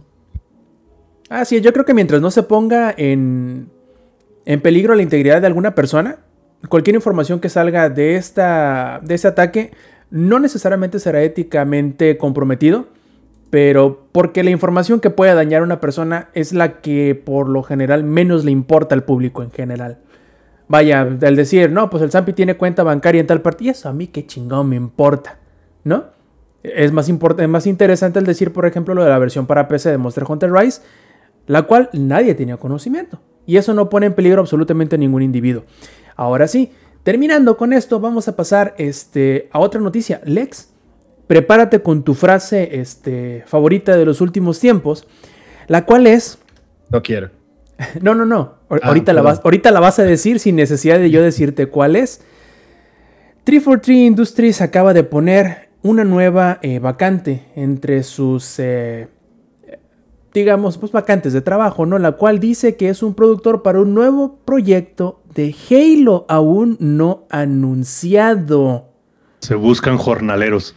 Exacto, gustan jornaleros. base de la, de la, de la pirámide. ¿Cómo te hace sentir el que 343 esté buscando productores para otro juego que no sea Halo Infinite, el cual ha tenido tantos problemas, ha tenido tantos tropiezos que pues eh, que el que me digan que se va a retrasar después de otoño de este año no me parecería absolutamente, pero para nada sorpresivo. Güey, ya, o sea, pues, ya, o sea, dejen a mi pobre jefe maestro en paz, ya, por favor. Güey, ya. Ya, güey, güey, ya, o sea. A ver. Nos dieron a Craig de Brut, estuvieron chidos los memes. Qué, qué, bonito. Y dijeron, a ver, banda, ¿saben qué? La banda está allá afuera, bien encabronada. Eh, necesitamos que lo vuelvan a hacer. No los vamos a cronchear, así que tienen un añito más para. La turba enardecida. De todo este desvergue, ¿no? Ok. Y en el meantime, me dices que estás en, trabajando en otro proyecto para Halo. Mm, a mí me gustaría que, que, hubieran dicho como de, ¿sabes qué? Llevamos en este proyecto también como mucho tiempo. Uh, y va a ser algo, pum, no sé, diferente, espectacular, whatever siento que la franquicia de Halo ya es otra de esas pobres franquicias que le están haciendo y le quieren exprimir hasta la última pobre gota de sudor que queda. Halo 5 estuvo muy bien llevado en cuanto al sistema competitivo del juego. La historia está avanzando chido. Yo espero que con Halo Infinite cierren, güey. Y si quieren hacer algo, lo que deben hacer con esas franquicias grandes que ya han sido muy explotadas y que ya deben dejar morir la parte principal es hacer spin-offs. Lo cual, por ejemplo, Star Wars lo está haciendo de huevos con el Mandados. Es un gran ejemplo. El Mandarines es un gran ejemplo de un spin-off que no sabíamos que queríamos porque nos valía reata y nos dieron algo muy chingón en los entregables. Lo mismo con Halo un spin-off de algo, como lo hicieron con ODST en su tiempo. ¿Sabes qué? Por aquí pasó el jefe maestro. Ah, no mames, qué chingón, por aquí pasó. Pero es una historia diferente que está vinculada a la historia principal. Eso hagan. me gustaría que fuera algo, algo por el estilo y no digan que ya están pensando en qué va a ser después de Halo Infinite, porque ya se siente una franquicia muy, muy, muy exprimida.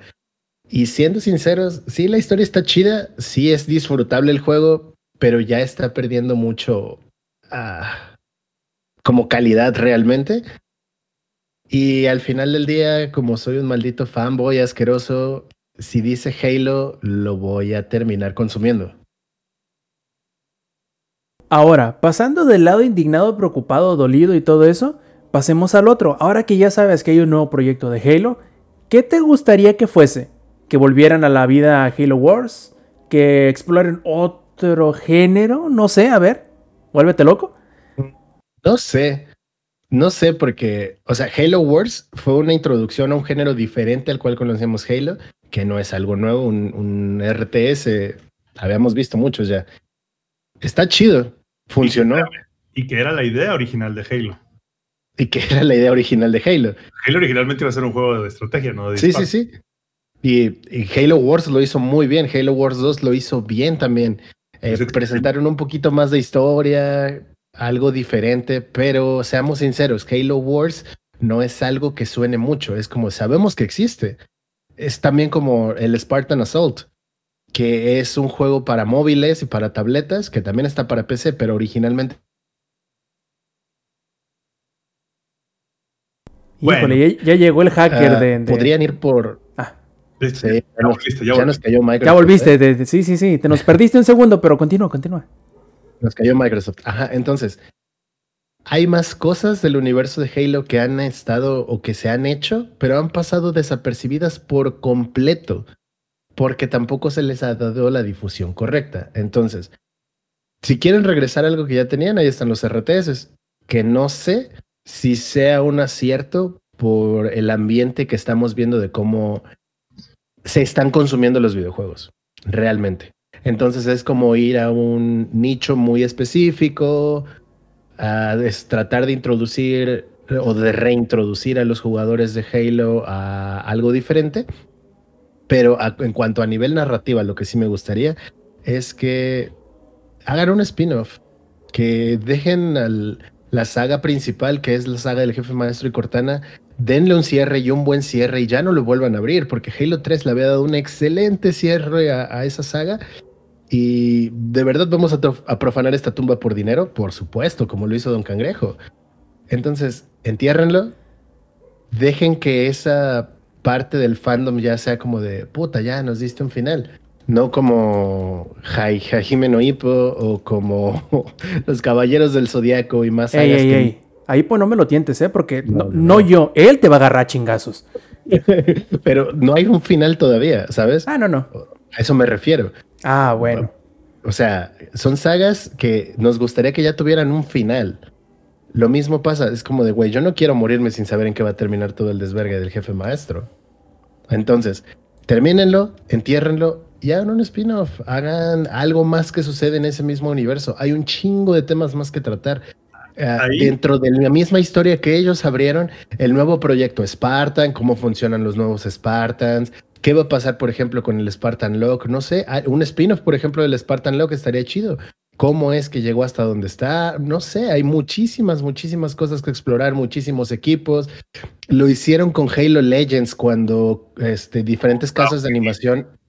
Güey, eh, Halo Legends fue una, una chulada de diferentes casas de animación japonesas hacer este, partes de la historia que han sacado de los libros, etcétera, etcétera, etcétera. Puta, Lord Halo tienen un chingo. Que hagan, no sé, algo, si quieren volver a tocar al jefe maestro de cuando estaba trabajando con su primer equipo. No, hay, o sea, muchísimas cosas que hacer, pero ya la Una, saga... una idea. Halo like a Dragon Quest, güey. A huevo. No, de hecho, para ahí iba yo. No para allá. Pero bueno, ya después de que Lex dijo que él prefiere que se lo entierren, este. Yo creo que estaría, estaría perrísimo, güey. Que sacaran un MMO de Halo, güey. Perrísimo, güey. Basado.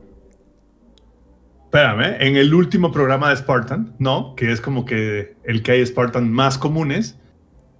Tom, así como Bungie se robó muchas cosas de Halo para hacer Destiny, pues No se lo robó si es de ellos, güey. O sea, Ah, sí, pero sí se lo robó, te voy a explicar por qué. Es de ellos, pero ellos firmaron un contrato donde decía que se lo vendían todo a Microsoft. Entonces, sí se lo robaron. cabe, cabe mencionar que San Pérez Corpo, ¿no? Ahí se los Ah, dejo ok. de tarea. No, no soy corpo, pero básicamente cuando firmas un contrato, pues, pues, Estás jodido. pues te la metieron, güey.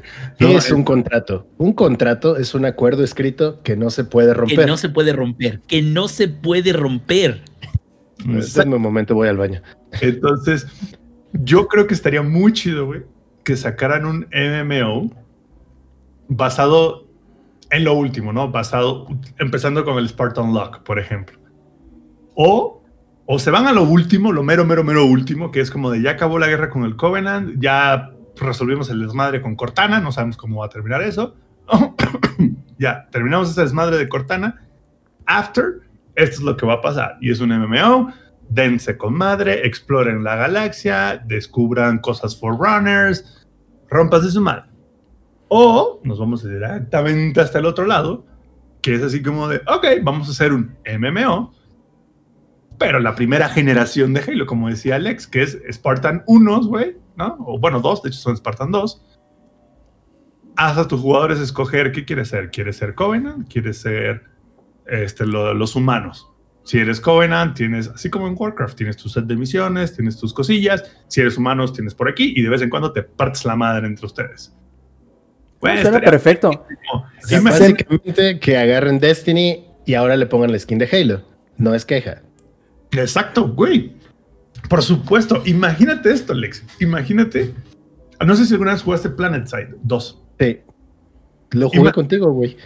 Por eso no, sabía, la verdad no me acordaba. Imagínate tipo Planet Side 2, güey, que sea así como de, vete a tal planeta en específico, porque en ese planeta el martes a las 8 de la noche se van a agarrar putazos todo el mundo y quien controle todos los puntos del planeta, va, el planeta pasa a ser Covenant o pasa a ser humano por las siguientes 24 horas. Y los beneficios son... Suena como wow, güey, la la Alianza. Ya lo hemos visto todo. Justo, pero a lo que voy es, eh, pues háganlo gratis, háganlo MMO. Y esa madre siempre atasquete de microtransacciones, güey. Dice sí, justo, güey. Es así como de, ¿quieres el, casquito mamalón Rosita California con, este, con estrellas cuando caminas? 5 dólares. ¿Quieres el arma, güey, de unicornio? 2 dólares más, güey. Mira, funciona. Puede que... no estaría mal, güey. Y sería realmente cambiar toda esta onda de Halo, güey, que es como de. Halo es muy hardcore, güey. Halo. Halo es como de todo el tiempo te están partiendo tu madre, güey, ¿no? En la historia. Y todo el tiempo tienes que es como de, puta, ahora me van a partir la madre aquí. Y ya terminé aquí. Y la siguiente misión me van a partir la madre cuatro veces. Y si lo juego en legendario son 40, güey. Entonces, Halo es muy hardcore, güey. Me encanta, me encanta. Eso me encanta, güey, que es hardcore. Pero, ¿por qué no sacan un Halo MMO, güey? ¿No? Algo así como, a ver si la old school aquí alguna vez lo conoció. Star Wars Galaxies. Star Wars Galaxies era una chulada, güey, porque tú podías empezar como el meco más meco de los mecos. Y Roger, Ajá, te podrías empezar así de que Roger, Roger, y terminar siendo, güey, no sé, Han Solo, güey, ¿sabes? O sea, lo que Reemplazado en este momento por The Old Republic, güey. Que The Old Republic es el MMO de, de Star Wars, que todavía sigue activo, aunque ha de tener como, no sé, güey. Dos mil personas jugando. Pero fíjate que creo que Star Wars Galaxies lo hacía mejor, Inge. Creo que lo, lo, hizo mejor Star Wars Galaxies. Yo lo jugué y me gustaba mucho más que, que The Old Republic. Entonces, pues, ¿por qué no, no, se van por esa vía, güey? Digo, la, la, otra que les queda es un este, Halo Truck Simulator, güey, o este. o algo tipo. Pelican Simulator, ¿no, güey? Pelican Simulator, güey, no sé, ¿no? O sea, tampoco es como que. No, no creo que haga un juego de este, Halo Kart, ¿verdad? Pero este. Pero pues. Pues no estaría mal, güey. Nunca digas nunca, ¿eh? Nunca digas nunca. Es más, MMO es una buena idea. sí, ¿sabes? O sea, hasta el nombre ya se me acaba de ocurrir, güey, del MMO. Titán. ¿Eh? ¿Cómo la ves? ¿Cómo la ves? Bueno, en fin, yo creo que teníamos muchas más noticias planeadas para, para platicar, pero ya se nos está yendo el podcast plebes, así que mejor pasemos a los juegos y como otro que se nos había quedado en el tintero, le pediré al ingenierillo que nos hable de un tal Gods Will Fall, porque como bien recordarán, este íbamos a hablar eh, la semana pasada y no alcanzamos, así que hay que empezar con él. Ingenierillo, rífatela, loco. Claro que sí. Bueno, Gods Will Fall, eh, un jueguito que tiene poquito de haber salido, que, digo, trata de eh, darle a esta tendencia de, de juegos que son retadores, juegos que que pueden incluso llegar a desesperar a los, a los jugadores, pero que se supone que al final eh, la dedicación, de seguir intentando de parte de los jugadores, eh, eso te, te, da una resiliencia, te da una tenacidad que es recompensada, como lo ha, ha sucedido en, no sé, Dark Souls, como ha sucedido en Bloodborne, como ha sucedido en Sekiro, como ha sucedido en, en, en pues en Hades, se podría decir, porque Hades también, a pesar de que es un roguelike, eh, te atacan, te atacan, te atacan y mueres y mueres y mueres y ahí vas y dices, bueno, vamos otra vez, y vamos otra vez, y vamos otra vez. Y bueno. Entonces, eh, la premisa del juego es relativamente, no, está bastante interesante, de hecho, la, premisa no está ejecutada de la manera más impresionante, pero la premisa no es mala. Lo, hay una isla que me quedo, así que qué, qué extraño, ¿no? Hay una isla donde hay 10 dioses que están aterrando a la humanidad. Entonces, en esa isla de 10 dioses que aterran a la humanidad, la humanidad, que son como clanes nórdicos o celtas, algo así, este, se unen y agarran a todos sus barcos y van y, viajan a la isla para matar a todos los dioses. Y en el camino los dioses nomás hacen así y destruyen todos los pinches barcos, güey. Entonces, nada más quedan ocho sobrevivientes. Ese es el inicio del juego. La premisa. Que te quedas, ah, se está medio. ¿Cuál de todos los dioses fue el que hizo eso? Que es el, ese es el que tienes que matar, porque los demás valen pura este chile, ¿verdad? Pero bueno. Y entonces, eh, esa premisa donde tú llegas con ocho personajes, con esos ocho personajes empiezas a atacar como 10 calabozos, que son los 10, 10 dioses. Cada calabozo es un bioma diferente, cada eh, eh, calabozo tiene diferentes características de los mobs que puedes tener ahí, de eh, el jefe final que tiene, que es un dios, se supone, que al final de cuentas es como una persona, bueno, una persona, una bestia como poderosa nada más, ¿no? Conforme vas jugando te vas dando cuenta de que sí, es un juego que tiene su nivel de dificultad, tiene poca tolerancia al fallo, sin embargo también, al menos de, de los diferentes calabozos que yo llegué a jugar, es mucho de ritmos, es un juego mucho de aprenderte cómo son las animaciones de los enemigos y tú entonces empezar a atacar. llegué a ver incluso en, otros lados que comentaban acerca de que las armas más, largas eran las únicas que eran buenas, ¿no? Y esto no es cierto, o sea, realmente nada más necesitas aprenderte los movimientos del, enemigo, te empiezan a atacar y cuando te empiezan a atacar, pues eh, alejarte, y ya cuando la animación sabes de que está por terminar, pues nada más acercarte y pegarle y es nada más no ser demasiado avaricioso y seguir con eso y éxito, ¿no? Eh, el problema que tiene eh, Ghost Will Fall es que no tiene una estructura llena de aventura, que te cuente una historia a través de todo el desarrollo que haces de los, de los calabozos. La premisa es la que les dije. Son humanos de diferentes clanes que van a matar a 10 dioses. Cuando tú entras a un calabozo, cuando llegas a un calabozo, a la puerta del calabozo, tú mandas a uno de tus, de tus personajes. A uno nada más. Tú no eliges qué personajes son, de qué clan vienen, sus características especiales, no eliges nada de eso. Y no tienes forma de saber cómo son hasta que entras al, al personaje y órale, o sea, te das cuenta de algo así. ¿no? Entonces, eh, mi no, qué bueno que nos estás este, eh, viendo, pero oye, desde el hospital, cuidado, no sé, no sé a qué se está trabajando, está, está malo, no sé. Ah, bueno, bueno, ya, ya me había espantado, dije, oye, cuídate, cabrón. Pero bueno, entonces, eh, el primer calabozo es el tutorial nada más, pero te enseña precisamente de que es, es este, vista, se podría decir isométrica, porque no es este, desde arriba y eh, es un ambiente tridimensional. Eh, tiene algunas eh, transiciones buenas entre una cuevita y luego te sube una montaña y luego todo eso. Entonces, sin embargo, creo yo que, que entras tú, seleccionas un, un, humano para poder entrar en ese calabozo, no puede entrar nadie más, lo cual no tiene sentido.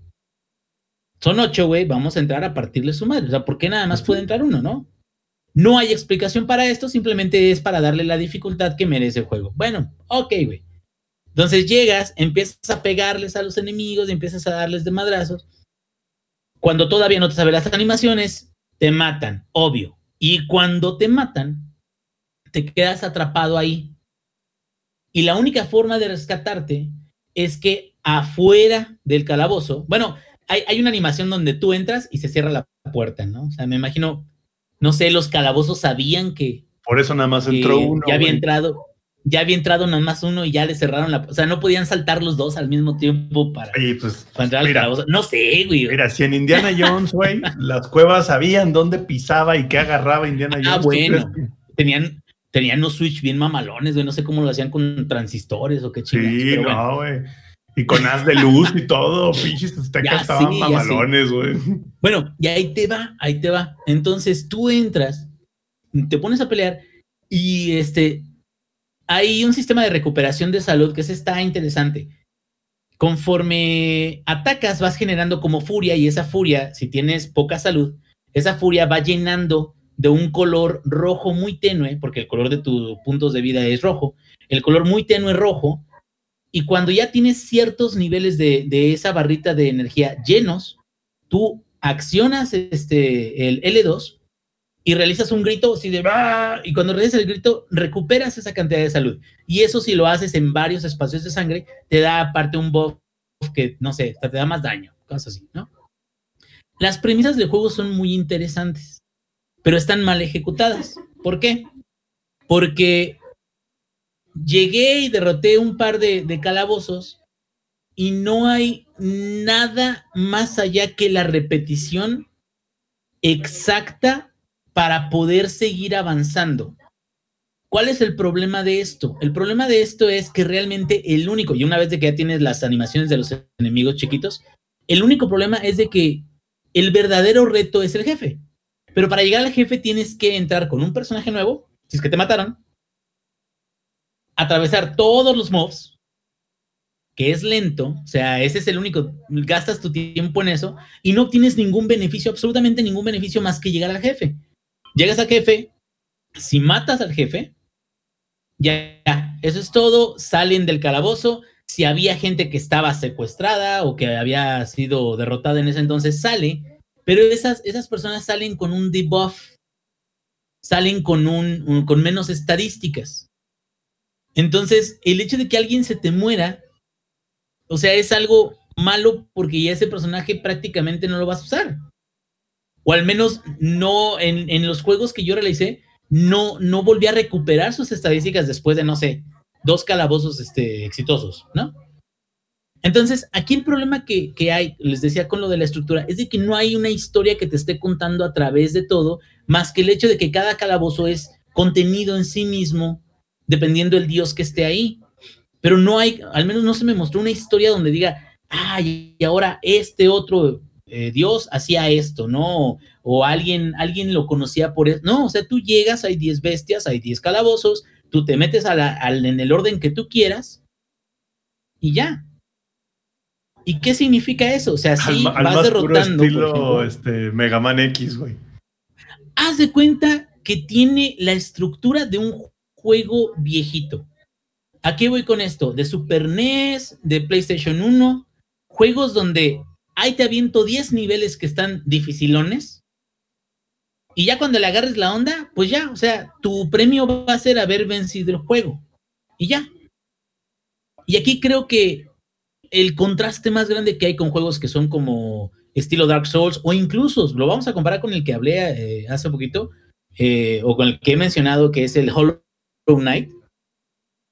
Hollow Knight tiene muchísima exploración, tiene muchísimas historias pequeñitas, tiene eh, inventario, tiene coleccionables, tiene este, habilidades que vas a ir adquiriendo según como vayas avanzando, como y aquí realmente lo único que pasa es que terminas el calabozo y si te fue bien, te dan un arma un poco más perrona, puedes subir tus stats de fuerza un poquito más mamalones y vas avanzando y de repente ya tú eliges por dónde vas, ¿no? Y sigues avanzando y sigues haciéndolo hasta que terminas el juego. Sin embargo, pues te quedas, ¿qué otro premio hay?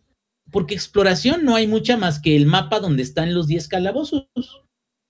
Pero no hay que haya un evento especial, no hay que haya una situación muy especial, no, o sea, tú vas, vas matando las 10 bestias que hay en los 10 calabozos y ya. ¿Y qué pasa cuando matas las 10? Ya se acaba. Ya se acaba el juego, ya. Y no hay endgame, o sea, no hay como, ganaste esto y ahora puedes hacer el juego de esta otra manera. No, es como, felicidades.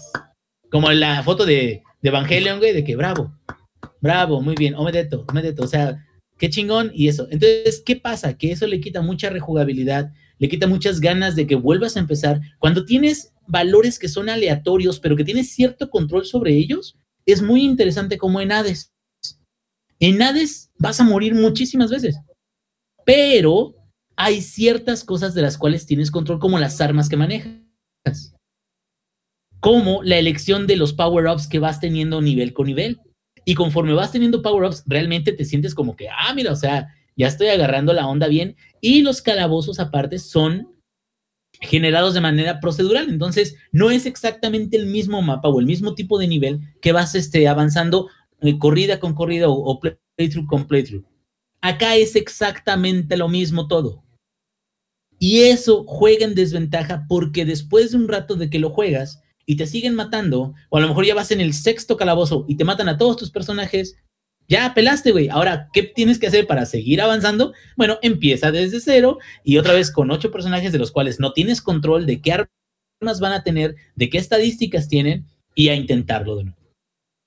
Entonces, este jueguito de Ghost Will Fall, yo la verdad lo veo como regular.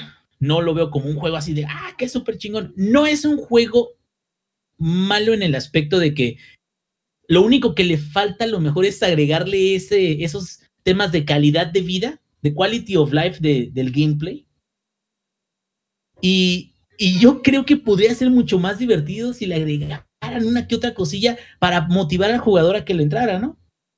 Pero como no, no tiene eso, eso le falta, pues se vuelve muy monótono corrida con corrida hasta que de plano, o una de dos, o de plano eres alguien que tiene que terminar un juego y que por eso dices, lo voy a terminar, lo voy a terminar, y, oye, pero ya llevas tres días, pero lo voy a terminar, aun cuando lo disfrutes o no, porque si no, no entiendo qué razón hay o qué motivo hay para que te avientes los 10 calabozos, porque no hay un premio de cinemáticas muy chingonas, no hay un premio de una historia muy mamalona, no, es los calabozos.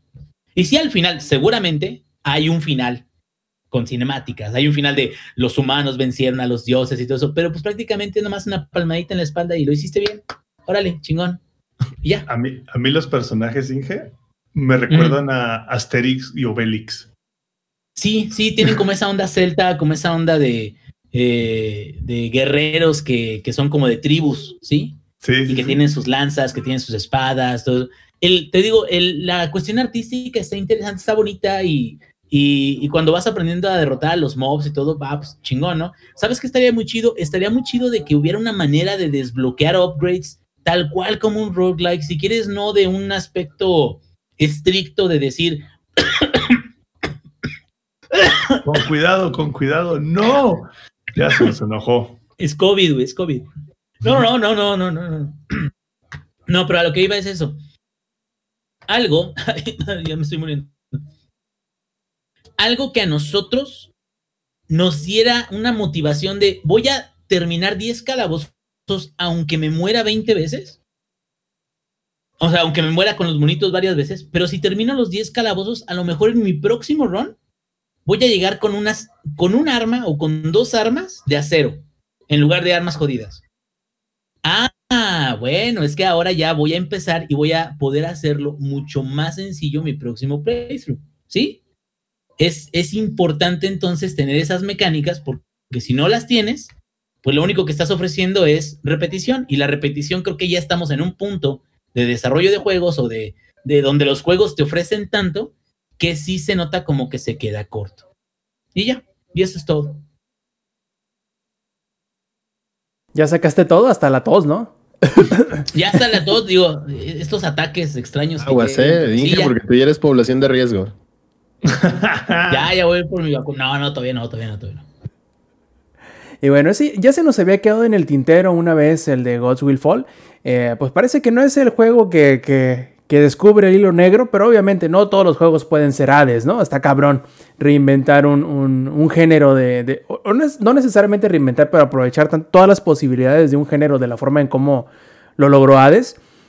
Y este, a mí lo que me llama más la atención de todo esto de, de, es que yo nunca me esperé que el espíritu este, camionero pasara tan de una forma tan suave y tan, tan natural al espacio exterior como parece que lo está teniendo en la experiencia VR con este Elite Dangerous, el Zampi, ¿va? A ver, cuéntanos cómo te está yendo. Fíjate que Elite Dangerous yo lo jugué en su momento. De hecho, lo jugué este, cuando era um, como un pre-release, ¿no? De hecho, yo, yo, lo tenía como así como, ay, la versión este, como, le pusieron un nombre en específico, ¿no? Hacía, es la versión este, de prensa 4533, ya sabes, ¿no? Como son. Y lo jugué en su momento y se me hizo este, divertido, ¿no? Y dije, es muy buen juego, tiene bastante, ¿no? De, de dónde agarrar, tiene, vamos, es buen juego. Me pasa, pasa el tiempo, me compro yo mi, mi headset de VR y de hecho yo no sabía que, que Elite Dangerous tenía soporte para VR, yo no lo sabía. De hecho, me enteré después de que, lo, de que lo regalaron en la versión de la Epic Store. Ahí fue donde me di cuenta que tenía versión para VR. Y dije, ah, pues vamos a, pues vamos a darle un intento, ¿no? A ver qué tal está. Pues es otro juego totalmente. o sea, uno pensaría que es como de, ah, pues es un gimmick el tema del VR. Pero la manera en la que integraron todo el VR al, al, juego original está estupendamente bien. Les voy a dar un ejemplo. El juego original, y aquí el Inge no me dejará mentir porque el Inge ya lo jugó, tienes que, tienes que prácticamente jugarlo con un manual de cinco páginas al lado, ¿no? Cinco hojas, tamaño cuartilla, con todos los shortcuts que tienes que utilizar para poder hacer todo lo que quieres utilizar. Entonces es como si lo juegas con teclado o con un stick, es como de presiona J para entonces eh, ser el hyperdrive, L para las luces, N para no sé qué, H para no sé qué. Y aparte, para el estacionamiento, bueno, para estás en hyperdrive y tienes que acercarte a algún objeto, algún asteroide, alguna estación espacial. Para hacer el, el, aterrizaje o bajar la velocidad, tienes que hacerlo la, en, un, en un periodo de tiempo como de dos segundos o tres segundos. Y si le fallas, güey, te vas de largo. y tienes que voltearte otra vez y regresar, apuntar otra vez y darle, cabrón. Es muy complicado el juego, güey. Porque aparte, tienes como que la vista central y tienes menús del lado izquierdo y menús del lado derecho. Entonces, cuando tú no juegas en VR, si quieres abrir esos menús, que aparte esos menús son críticos, porque tienen acciones de la nave, otros tienen tus misiones, etcétera, tienes que estar presionando cosas en el teclado o volteando a ver con o haciendo un shortcut con el teclado o con el control. Es muy complicado, es muy buen juego, pero creo que los controles, y aquí el ingenio no me dejará mentir, sí son muy complicados, sí tiene una curva de aprendizaje muy cañona. Aprender a, saber todo lo que hace la nave tiene una curva de, aprendizaje muy cañona. Lo empecé a jugar en VR con el control de Xbox. Y es 100 veces más fácil jugarlo en VR que lo que es jugarlo con teclado, mouse o con un JOTAS. Porque para empezar en VR, Básicamente, pues tu movimiento de la cabeza mueve la cámara y estos menús contextuales que les comento, si tú volteas a ver abajo a la izquierda, se abre ese menú y entonces tu control controla ese menú. Y si volteas abajo a la derecha, abres el otro menú y tu control controla ese menú. Y si volteas al frente, tu control controla la nave.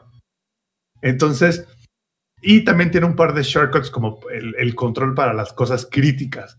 Entonces, al final del día, el hecho de que esté en VR, el hecho de que tengas la libertad de mover la cámara, incluso para hacer el tracking de los enemigos es mucho más fácil, porque al final del día la nave tiene como que prácticamente, no 360 grados, pero prácticamente como unos 200 grados de vidrio alrededor.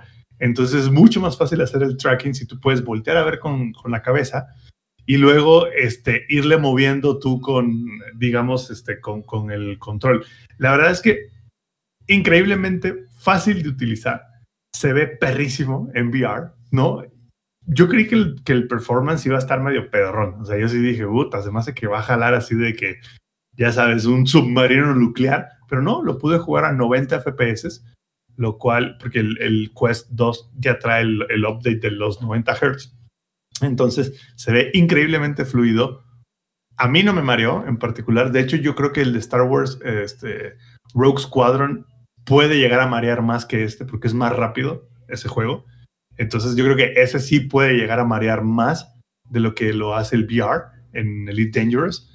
Y no he jugado el, porque no se sabe si que hay un pack que puedes este, aterrizar en planetas y ahorita va a salir otro, otra versión del Elite Dangerous. Sí, y, hubo una serie de quest, pero está bien raro porque el, el, juego en sí, de entrada, es muy obtuso. Es, es muy tienes que picarle mucho, tienes que aprender mucho la navegación, tienes que ir haciendo misiones que son prácticamente texto o uno que otra animación pequeñita y vas, vas como descubriendo cómo hacerlo, cómo moverte y todo eso.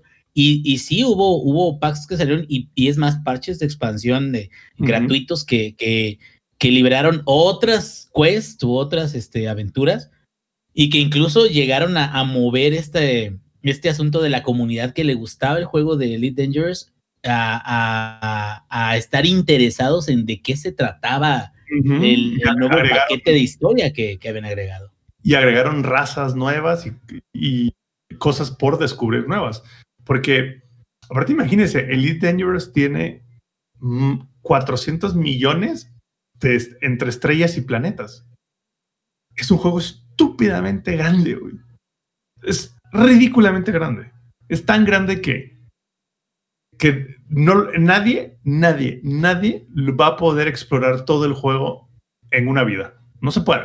Y eso ya está así de que comprobadísimo de que antes te mueres tú, antes te hablan de galloso, a que termines tú de explorar el juego. No se puede, güey. No se puede. Entonces, con estos parches que menciona el Inge, incluso agregaron quest de vete al sistema solar Pedrito, porque ahí es, este, están desapareciendo naves. Y entonces llegabas y hay un, una nave alien no identificada, entonces el quest era identificar quiénes eran, luego te partían la madre, luego tú regresabas a partir de la madre, y se volvió un juego mucho más complejo de lo que era, que al principio era como un trade simulator al inicio, ¿no? Y ahorita ya es un juego mucho más complejo. De hecho, este, tiene módulos online y tiene módulos single player, así que pues ahora sí que como tú quieras. Y también tiene módulos co-op, que es como yo quiero jugar online, pero yo solo quiero jugar con el Inge, por ejemplo. Yo no quiero jugar con, con todo el mundo. Y el Inge y yo nos, nos aliamos dentro del juego y las misiones que hagamos a los dos nos dan los rewards. Entonces, es esos juegos que es como Excel, güey. Texto, texto, texto y chingo de fórmulas, un chingo de cosas y, y parece que están hablando chino, pero hace mil cosas, güey. Y es como la navaja suiza. Así de lo mismo te hace un PDF que te hace un ah, Pero, pero ¿qué tal Excel es? Excel es la base de la pirámide de la economía mundial, güey. ¿A huevo? Sí, era bien chingón en donde está Atlas, así, ¿no? Sale Excel, la economía mundial, güey. Güey, es más, hay una versión de Super Mario que corre en Excel. Así se las pongo. Entonces, yo sí siento, Inge, que este juego es como el Excel de los juegos del espacio. Hace todo, güey. Tiene navegación, tiene exploración, tiene trading, tiene minería, tiene peleas en el espacio, tiene un montón de cosas y aparte es muy accesible porque a diferencia de EVE Online, no tiene suscripción mensual. Y EVE Online tiene una suscripción mensual. EVE Online es muy hardcore. Ese sí es Excel en, el videojuego. Esa madre sí está muy hardcore, güey. Muy hardcore. Muy. Y, y este es como de, bueno, vamos a hacer un EVE Online como que más para todo el mundo, más accesible porque pues puedes este, pagarlo una vez y ya. Pero algo que me, que me impresionó mucho de rejugar este juego con VR es lo mucho que le agrega VR a un juego. Y yo ya lo había mencionado alguna vez que, que las verdaderas consolas de nueva generación eran el Quest y era el Nintendo Switch. Porque son maneras nuevas de jugar lo que siempre habíamos jugado, ¿no? El Xbox y el Play 5 no es una nueva generación, simplemente es una mejora de hardware. That's it, lo seguimos jugando igual, lo seguimos usando con el mismo control. En el caso del Xbox hasta tiene los mismos putos botones y layouts. En el caso del Play 5 le pusieron dos, tres gimmicks ahí al control, pero al final del día lo jugamos exactamente igual. Y es exactamente el mismo juego. Y si no me creen, vayan a ver qué juegos están disponibles para el Xbox Series X y para Play 5. Y es los mismos juegos, solo que con parche, con remaster, dos, tres exclusivas. No son consolas New Gen, pero el VR y, el Switch sí son nueva generación, sí es una nueva manera de, jugarlo. Y este juego, un juego que yo ya había dado por, olvidado, un juego que yo ya había dado así como de, bueno, ya lo jugué, ya sé de qué se trata, ya está divertido, ok. Lo empecé a jugar en VR y dije, ah, la madre, espérame, es otro juego. Es una experiencia totalmente diferente, mucho más disfrutable, incluso parecerá raro, pero es mucho más natural es más natural jugar Elite Dangerous con VR que en mi monitor de 34 pulgadas. A pesar de que el VR es como hay gente que se marea, a pesar de que el VR tú dirías, bueno, pues tienes puesto una madre en la frente todo el día y no, como que no convives con el exterior. Así es. Pero fíjate que este juego en VR es otra cosa totalmente, es otra experiencia. Lo mismo me pasó con American Truck Simulator, que cuando lo jugué en VR fue así como de, güey, y se lo dije al Inge, eh, había estado jugando American Truck Simulator mal toda mi vida, güey. ¿No? O sea, toda mi vida. Yo creía que estaba jugando American Truck Simulator. Esto es otro pedo, güey. Lo mismo me pasó con los plebeyos, güey. Sí, sí, sí. La base de la pirámide no sabe lo que se, lo que se pierde, güey. ¿No? Entonces. Oye, aquí preguntan en el chat que cuánto de comisión te llega por vender VR. No, ojalá, güey. No, ojalá me llegara algo. Este la misma que nos llega por promocionar a Microsoft, güey. O sea, ni las gracias, ¿eh? A ese nivel. Es que mira, le, voy a contestar a, Jefe Estomar y para los que nos están escuchando la versión grabada, Jefe Estomar nos, nos comenta aquí en el chat de que cuánto me están pagando por, por vender VR, que porque pues soy el mejor agente de ventas de VR. Lo que pasa es que VR es algo que hasta que no lo juegas, no sabes qué pedo. Cuando, o sea, es como. Hasta que no guacareas, güey, no sabes qué pedo. Bueno, nunca he guacareado, ¿eh? déjame decirte, nunca he guacareado ni me he mareado. Pero esas cosas que, que es como de, güey, está padre, sí, está bonito, sí, ah, se ve interesante. Pero cuando lo juegas, sobre todo los nuevos VRs, porque Alex y yo alguna vez usamos un Oculus hasta la versión 1.0, el, DK1, hace, hace como 8 o 9 En una EGS, ¿no? En una EGS. Ajá. Y no tiene nada que ver con lo que es VR hoy en día. El VR hoy en día es otro nivel, es otro tema. Tan sencillo como que. otro nivel está haciendo su stream aparte. Tan sencillo como, para empezar, el Quest es una consola por sí sola. Entonces es una experiencia de VR totalmente wireless. Jefe Tomar, te creo que te probaste el, Oculus, eh, la versión beta y te estabas guacareando, sobre todo porque las versiones beta tenían resoluciones bajísimas. O sea, resoluciones de 1080 por ojo y refresh rate de 60 o menos, incluso.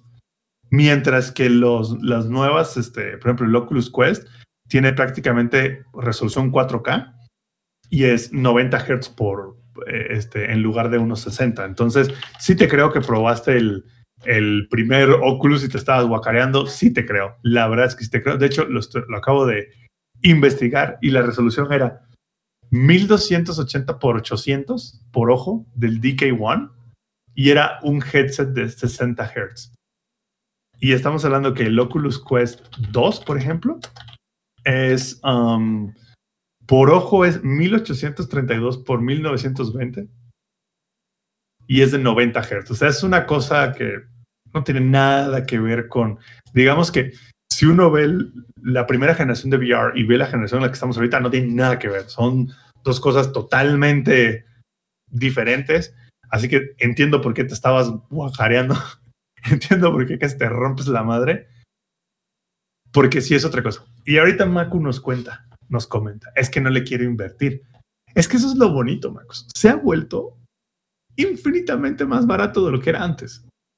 Al punto de que antes un Quest o un Vive era como, ah, claro, quieres un headset VR, pues son 25 mil pesos. Y ahí sí, sí, oh, espérate. Pero hoy en día ustedes pueden ir y pueden comprar el Quest 2 de 64 GB por creo que estaba en 7100, creo que estaba la última vez. Que si te pones a pensar, de hecho es menos de lo que cuesta un Switch, la mitad de lo que cuesta una consola de nueva generación.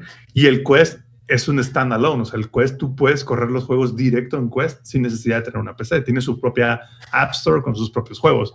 Entonces, también se ha, se ha convertido mucho más asequible lo que era antes. Sí, 7100 nomás, pero pues es más barato que un Switch y igual es una consola.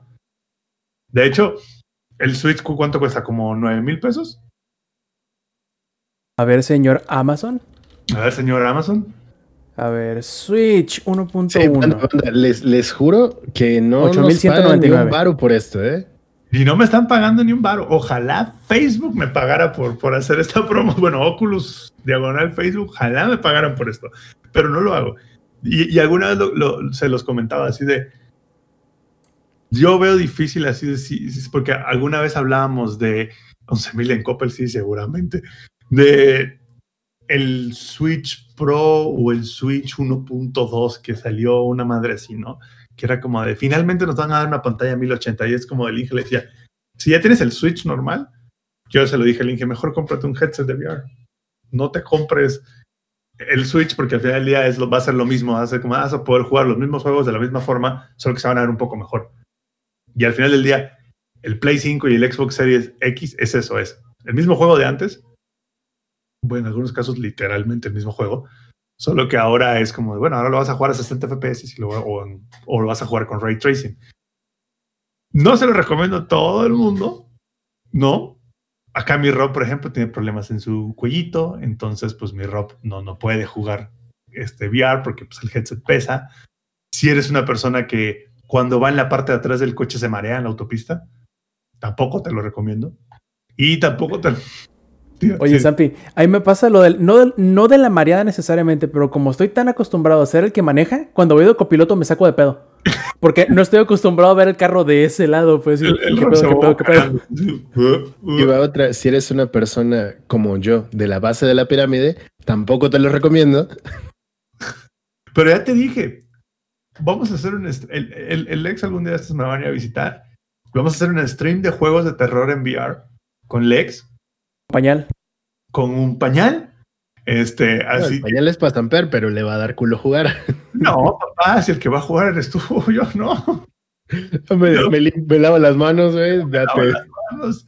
Este, y tampoco les recomiendo jugar muchos juegos de pie. Hay algunos juegos donde si lo juegas de pie te juega un trick bien feo la mente y te andas partiendo el hocico. Así que hay juegos donde sí, porfa, siéntense. No, no queremos que, que luego me vayan a escribir a mí en Twitter así de estaba jugando a enviar, seguí tu consejo, me puse de pie, me partí el hocico, me llevé, así que atropellé al gato, pisé a mi abuelita y tiré la tele por, por estar jugando de pie. No lo hagan, pero piénsenlo, banda.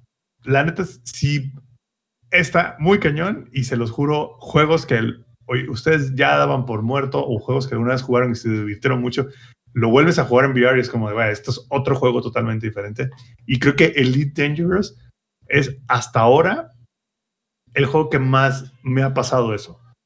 Porque, por ejemplo, el de Star Wars Squadrons siempre lo he jugado en VR, entonces pues, pues no les sabría decir. Pero este sí lo jugué con. Incluso le llegué a jugar con un Jotas en su momento. Y ahorita que lo juego con VR es como de nada. El Jotas es para chaquetos. Y ya les estaré comentando en dos, tres semanas cómo es Microsoft Flight Simulator en VR. Estén atentos. Si no se te derrite la compu, obvio. No, para eso ya le, le ponemos el enfriamiento líquido a todo lo que da, le metemos unos hielos a la reserva. Para eso voy a meter toda la computadora en aceite de cocina para que no se me caliente. Obvio. Bueno, chicos, yo queríamos hablar de Persona 5 y de Destruction All Stars, pero creo que ya se nos pasaría mucho, pero mucho, mucho el podcast, así que lo dejaremos nuevamente en el tintero. Este, porque yo sé que si, me po- si nos ponemos a hablar de Persona 5, ¿verdad, ingenierillo? No, no, nos van a tener que sacar. No, no, no, nos van a tener que, que este, pedirle al cadenero que nos saque a la chingada de aquí. Así que mejor lo, lo, lo dejamos Nos van a pendiente para el terminar próximo. poniendo rolas de Luismi, ¿no? Al final, a las 4 de la mañana. Sí, no, va, va a parecer peda. Van a tener que ponernos canciones de José José como en la peda, güey. Así de que te dices, ya, ya, por favor, ya caben este. Bueno, así. Así que mejor la dejamos para la próxima, pero esto, esto no quiere decir que ya vamos a acabar. Primero, antes que nada, vamos, vamos a pasar a los saludos y a las despedidas. Ingenierillo, ¿cuáles son los tuyos? No, pues muchísimas gracias a todos los que nos están escuchando aquí. Un abrazote a, a mi primazo de mi vidaza que estuvo hace rato, creo, no sé si esté ahorita todavía aquí. Este, que espero pronto poderlo ver. Y eh, pues a toda la gente que estuvo aquí platicando, estuvo muy a gustillo. Esperemos eh, seguir con el éxito de siempre, que nos gustó mucho de que hubo gente eh, eh, conectándose a mitad del podcast. Sigan haciendo eso, díganle a sus primos, a sus tíos, a, al señor de la tiendita de la esquina, díganles a todos que nos escuchen, porque Cada vez somos más, somos legión y al rato vamos a tener un Showtime Podcast nacional, cabrón, a huevo. Tal cual debe de ser. Y pues bueno, también ahí tenemos a Alex. ¿Cuáles son tus saludos? Eh, saludos a toda la banda que estuvo cotorreando en el chat y que es- no- nos vinieron a ver en la versión en vivo. Saludos a Lick Dalore, David Prestige, Airblader, Jefestomar, Maku, a Jair el Chico Escarlata, a mi carnalita Glitzkitten, a Axel, a Nili, a mi buen amigo Dave Murakami, a GH Rocks, a Erizu, a las ranas nocturnas, a Minok y especial saludo a Baby Satan. Para toda la banda que nos va a escuchar en la versión grabada, dense una vuelta por acá para que vean cómo está el cotorro en vivo y pues sigan disfrutando también la versión este, grabada en Spotify, YouTube y a todos lados. También saludos al Funk, que aquí llegó a echar el desmadrito al final. Este, saludos al Funk también, ¿por qué no? Perfecto, Zampi. Bueno, sal- saludos primero a todos los que nos van a escuchar en la versión grabada. Y como siempre les repito, vénganos a ver en Twitch. Aquí podemos este, interactuar en vivo. Este, sí, sí, estamos viendo todo el tiempo el chat. Este, nos divertimos mucho con las cosas que nos escriben, así que vénganse a dar una vuelta a Twitch, ¿no? Aquí pueden pedir sus saludos en vivo, pueden pedir que el Inge se pare de cabeza por solamente 10 bits este, el Inge se le va a dar fondo. huevo, ustedes díganme, díganme. Sí, sí, sí, lo que ustedes necesiten. Es más, Alex va a, estar, va a dejar de ser sad por 10 bits. Ustedes lo que necesiten, aquí se logra, ¿no? Entonces... Dos, minutos nada más, porque si deja de estar sad, más de dos minutos explota. Entonces, dos minutos es lo mejor que podemos hacer. Y ya, se acabó. Y bueno, y obviamente saludos a todos los que estaban aquí con nosotros, este en, la versión este, en vivo, Héctor Funk está pidiendo saludos, pues yo no soy su nena con cara de violado, pero bueno, también te mando saludos, no te preocupes, Héctor Funk. Perfectísimo, pues muchísimas gracias a todos los que nos acompañaron, a todos nuestros suscriptores Prime, que por acá los tengo apuntaditos. Eh, son Omega X0, Minox 007, Elipso, Jefestomar, Ignel 10, Sigala 777 y también por acá tengo otro que no había apuntado no, sí, creo que son todos. Perfecto. Muchas, muchas gracias a todos ellos que ya se suscribieron con su eh, Prime. Así que si lo quieren hacer, adelante, así nos podrán, este, como dicen por ahí, donar para cuando hagamos la grabación del Showtime Podcast en vivo, cuando lo hagamos todos juntos, una vez que podamos eh, reunirnos. Que sí, sí, es el plan que se tiene. Vamos a grabar todos en un mismo lugar y van a ver que se va a poner súper chingón el asunto ese. mientras tanto, mientras tanto, nuevamente hacerles el hincapié de que si nos quieren acompañar en la grabación en vivo, pueden hacerlo todos los martes 8 y media de la noche, hora de la CDMX, por twitch.tv, diagonal langaria también. Si quieren seguirnos a través de la web, entren a langaria.net, diagonal enlaces donde van a poder encontrar todas las URLs de nuestros eh, perfiles de Twitter, nuestros perfiles de Twitch, todos los canales donde pueden descargar y suscribirse a la versión eh, podcast de este Showtime Podcast. Y pues, ¿qué más nos queda más que despedirnos y agradecerles su eh, preferencia y su escucha hasta estas altas eh, horas de la noche. Si no nos queda más de parte del Samper, de parte del Ex y de parte del Ingenierillo, yo fui Roberto Sainz o Rob Sainz en Twitter y este fue el Showtime Podcast 227. Nos vemos la semana que entra. Stay Metal. Langaria.net presentó.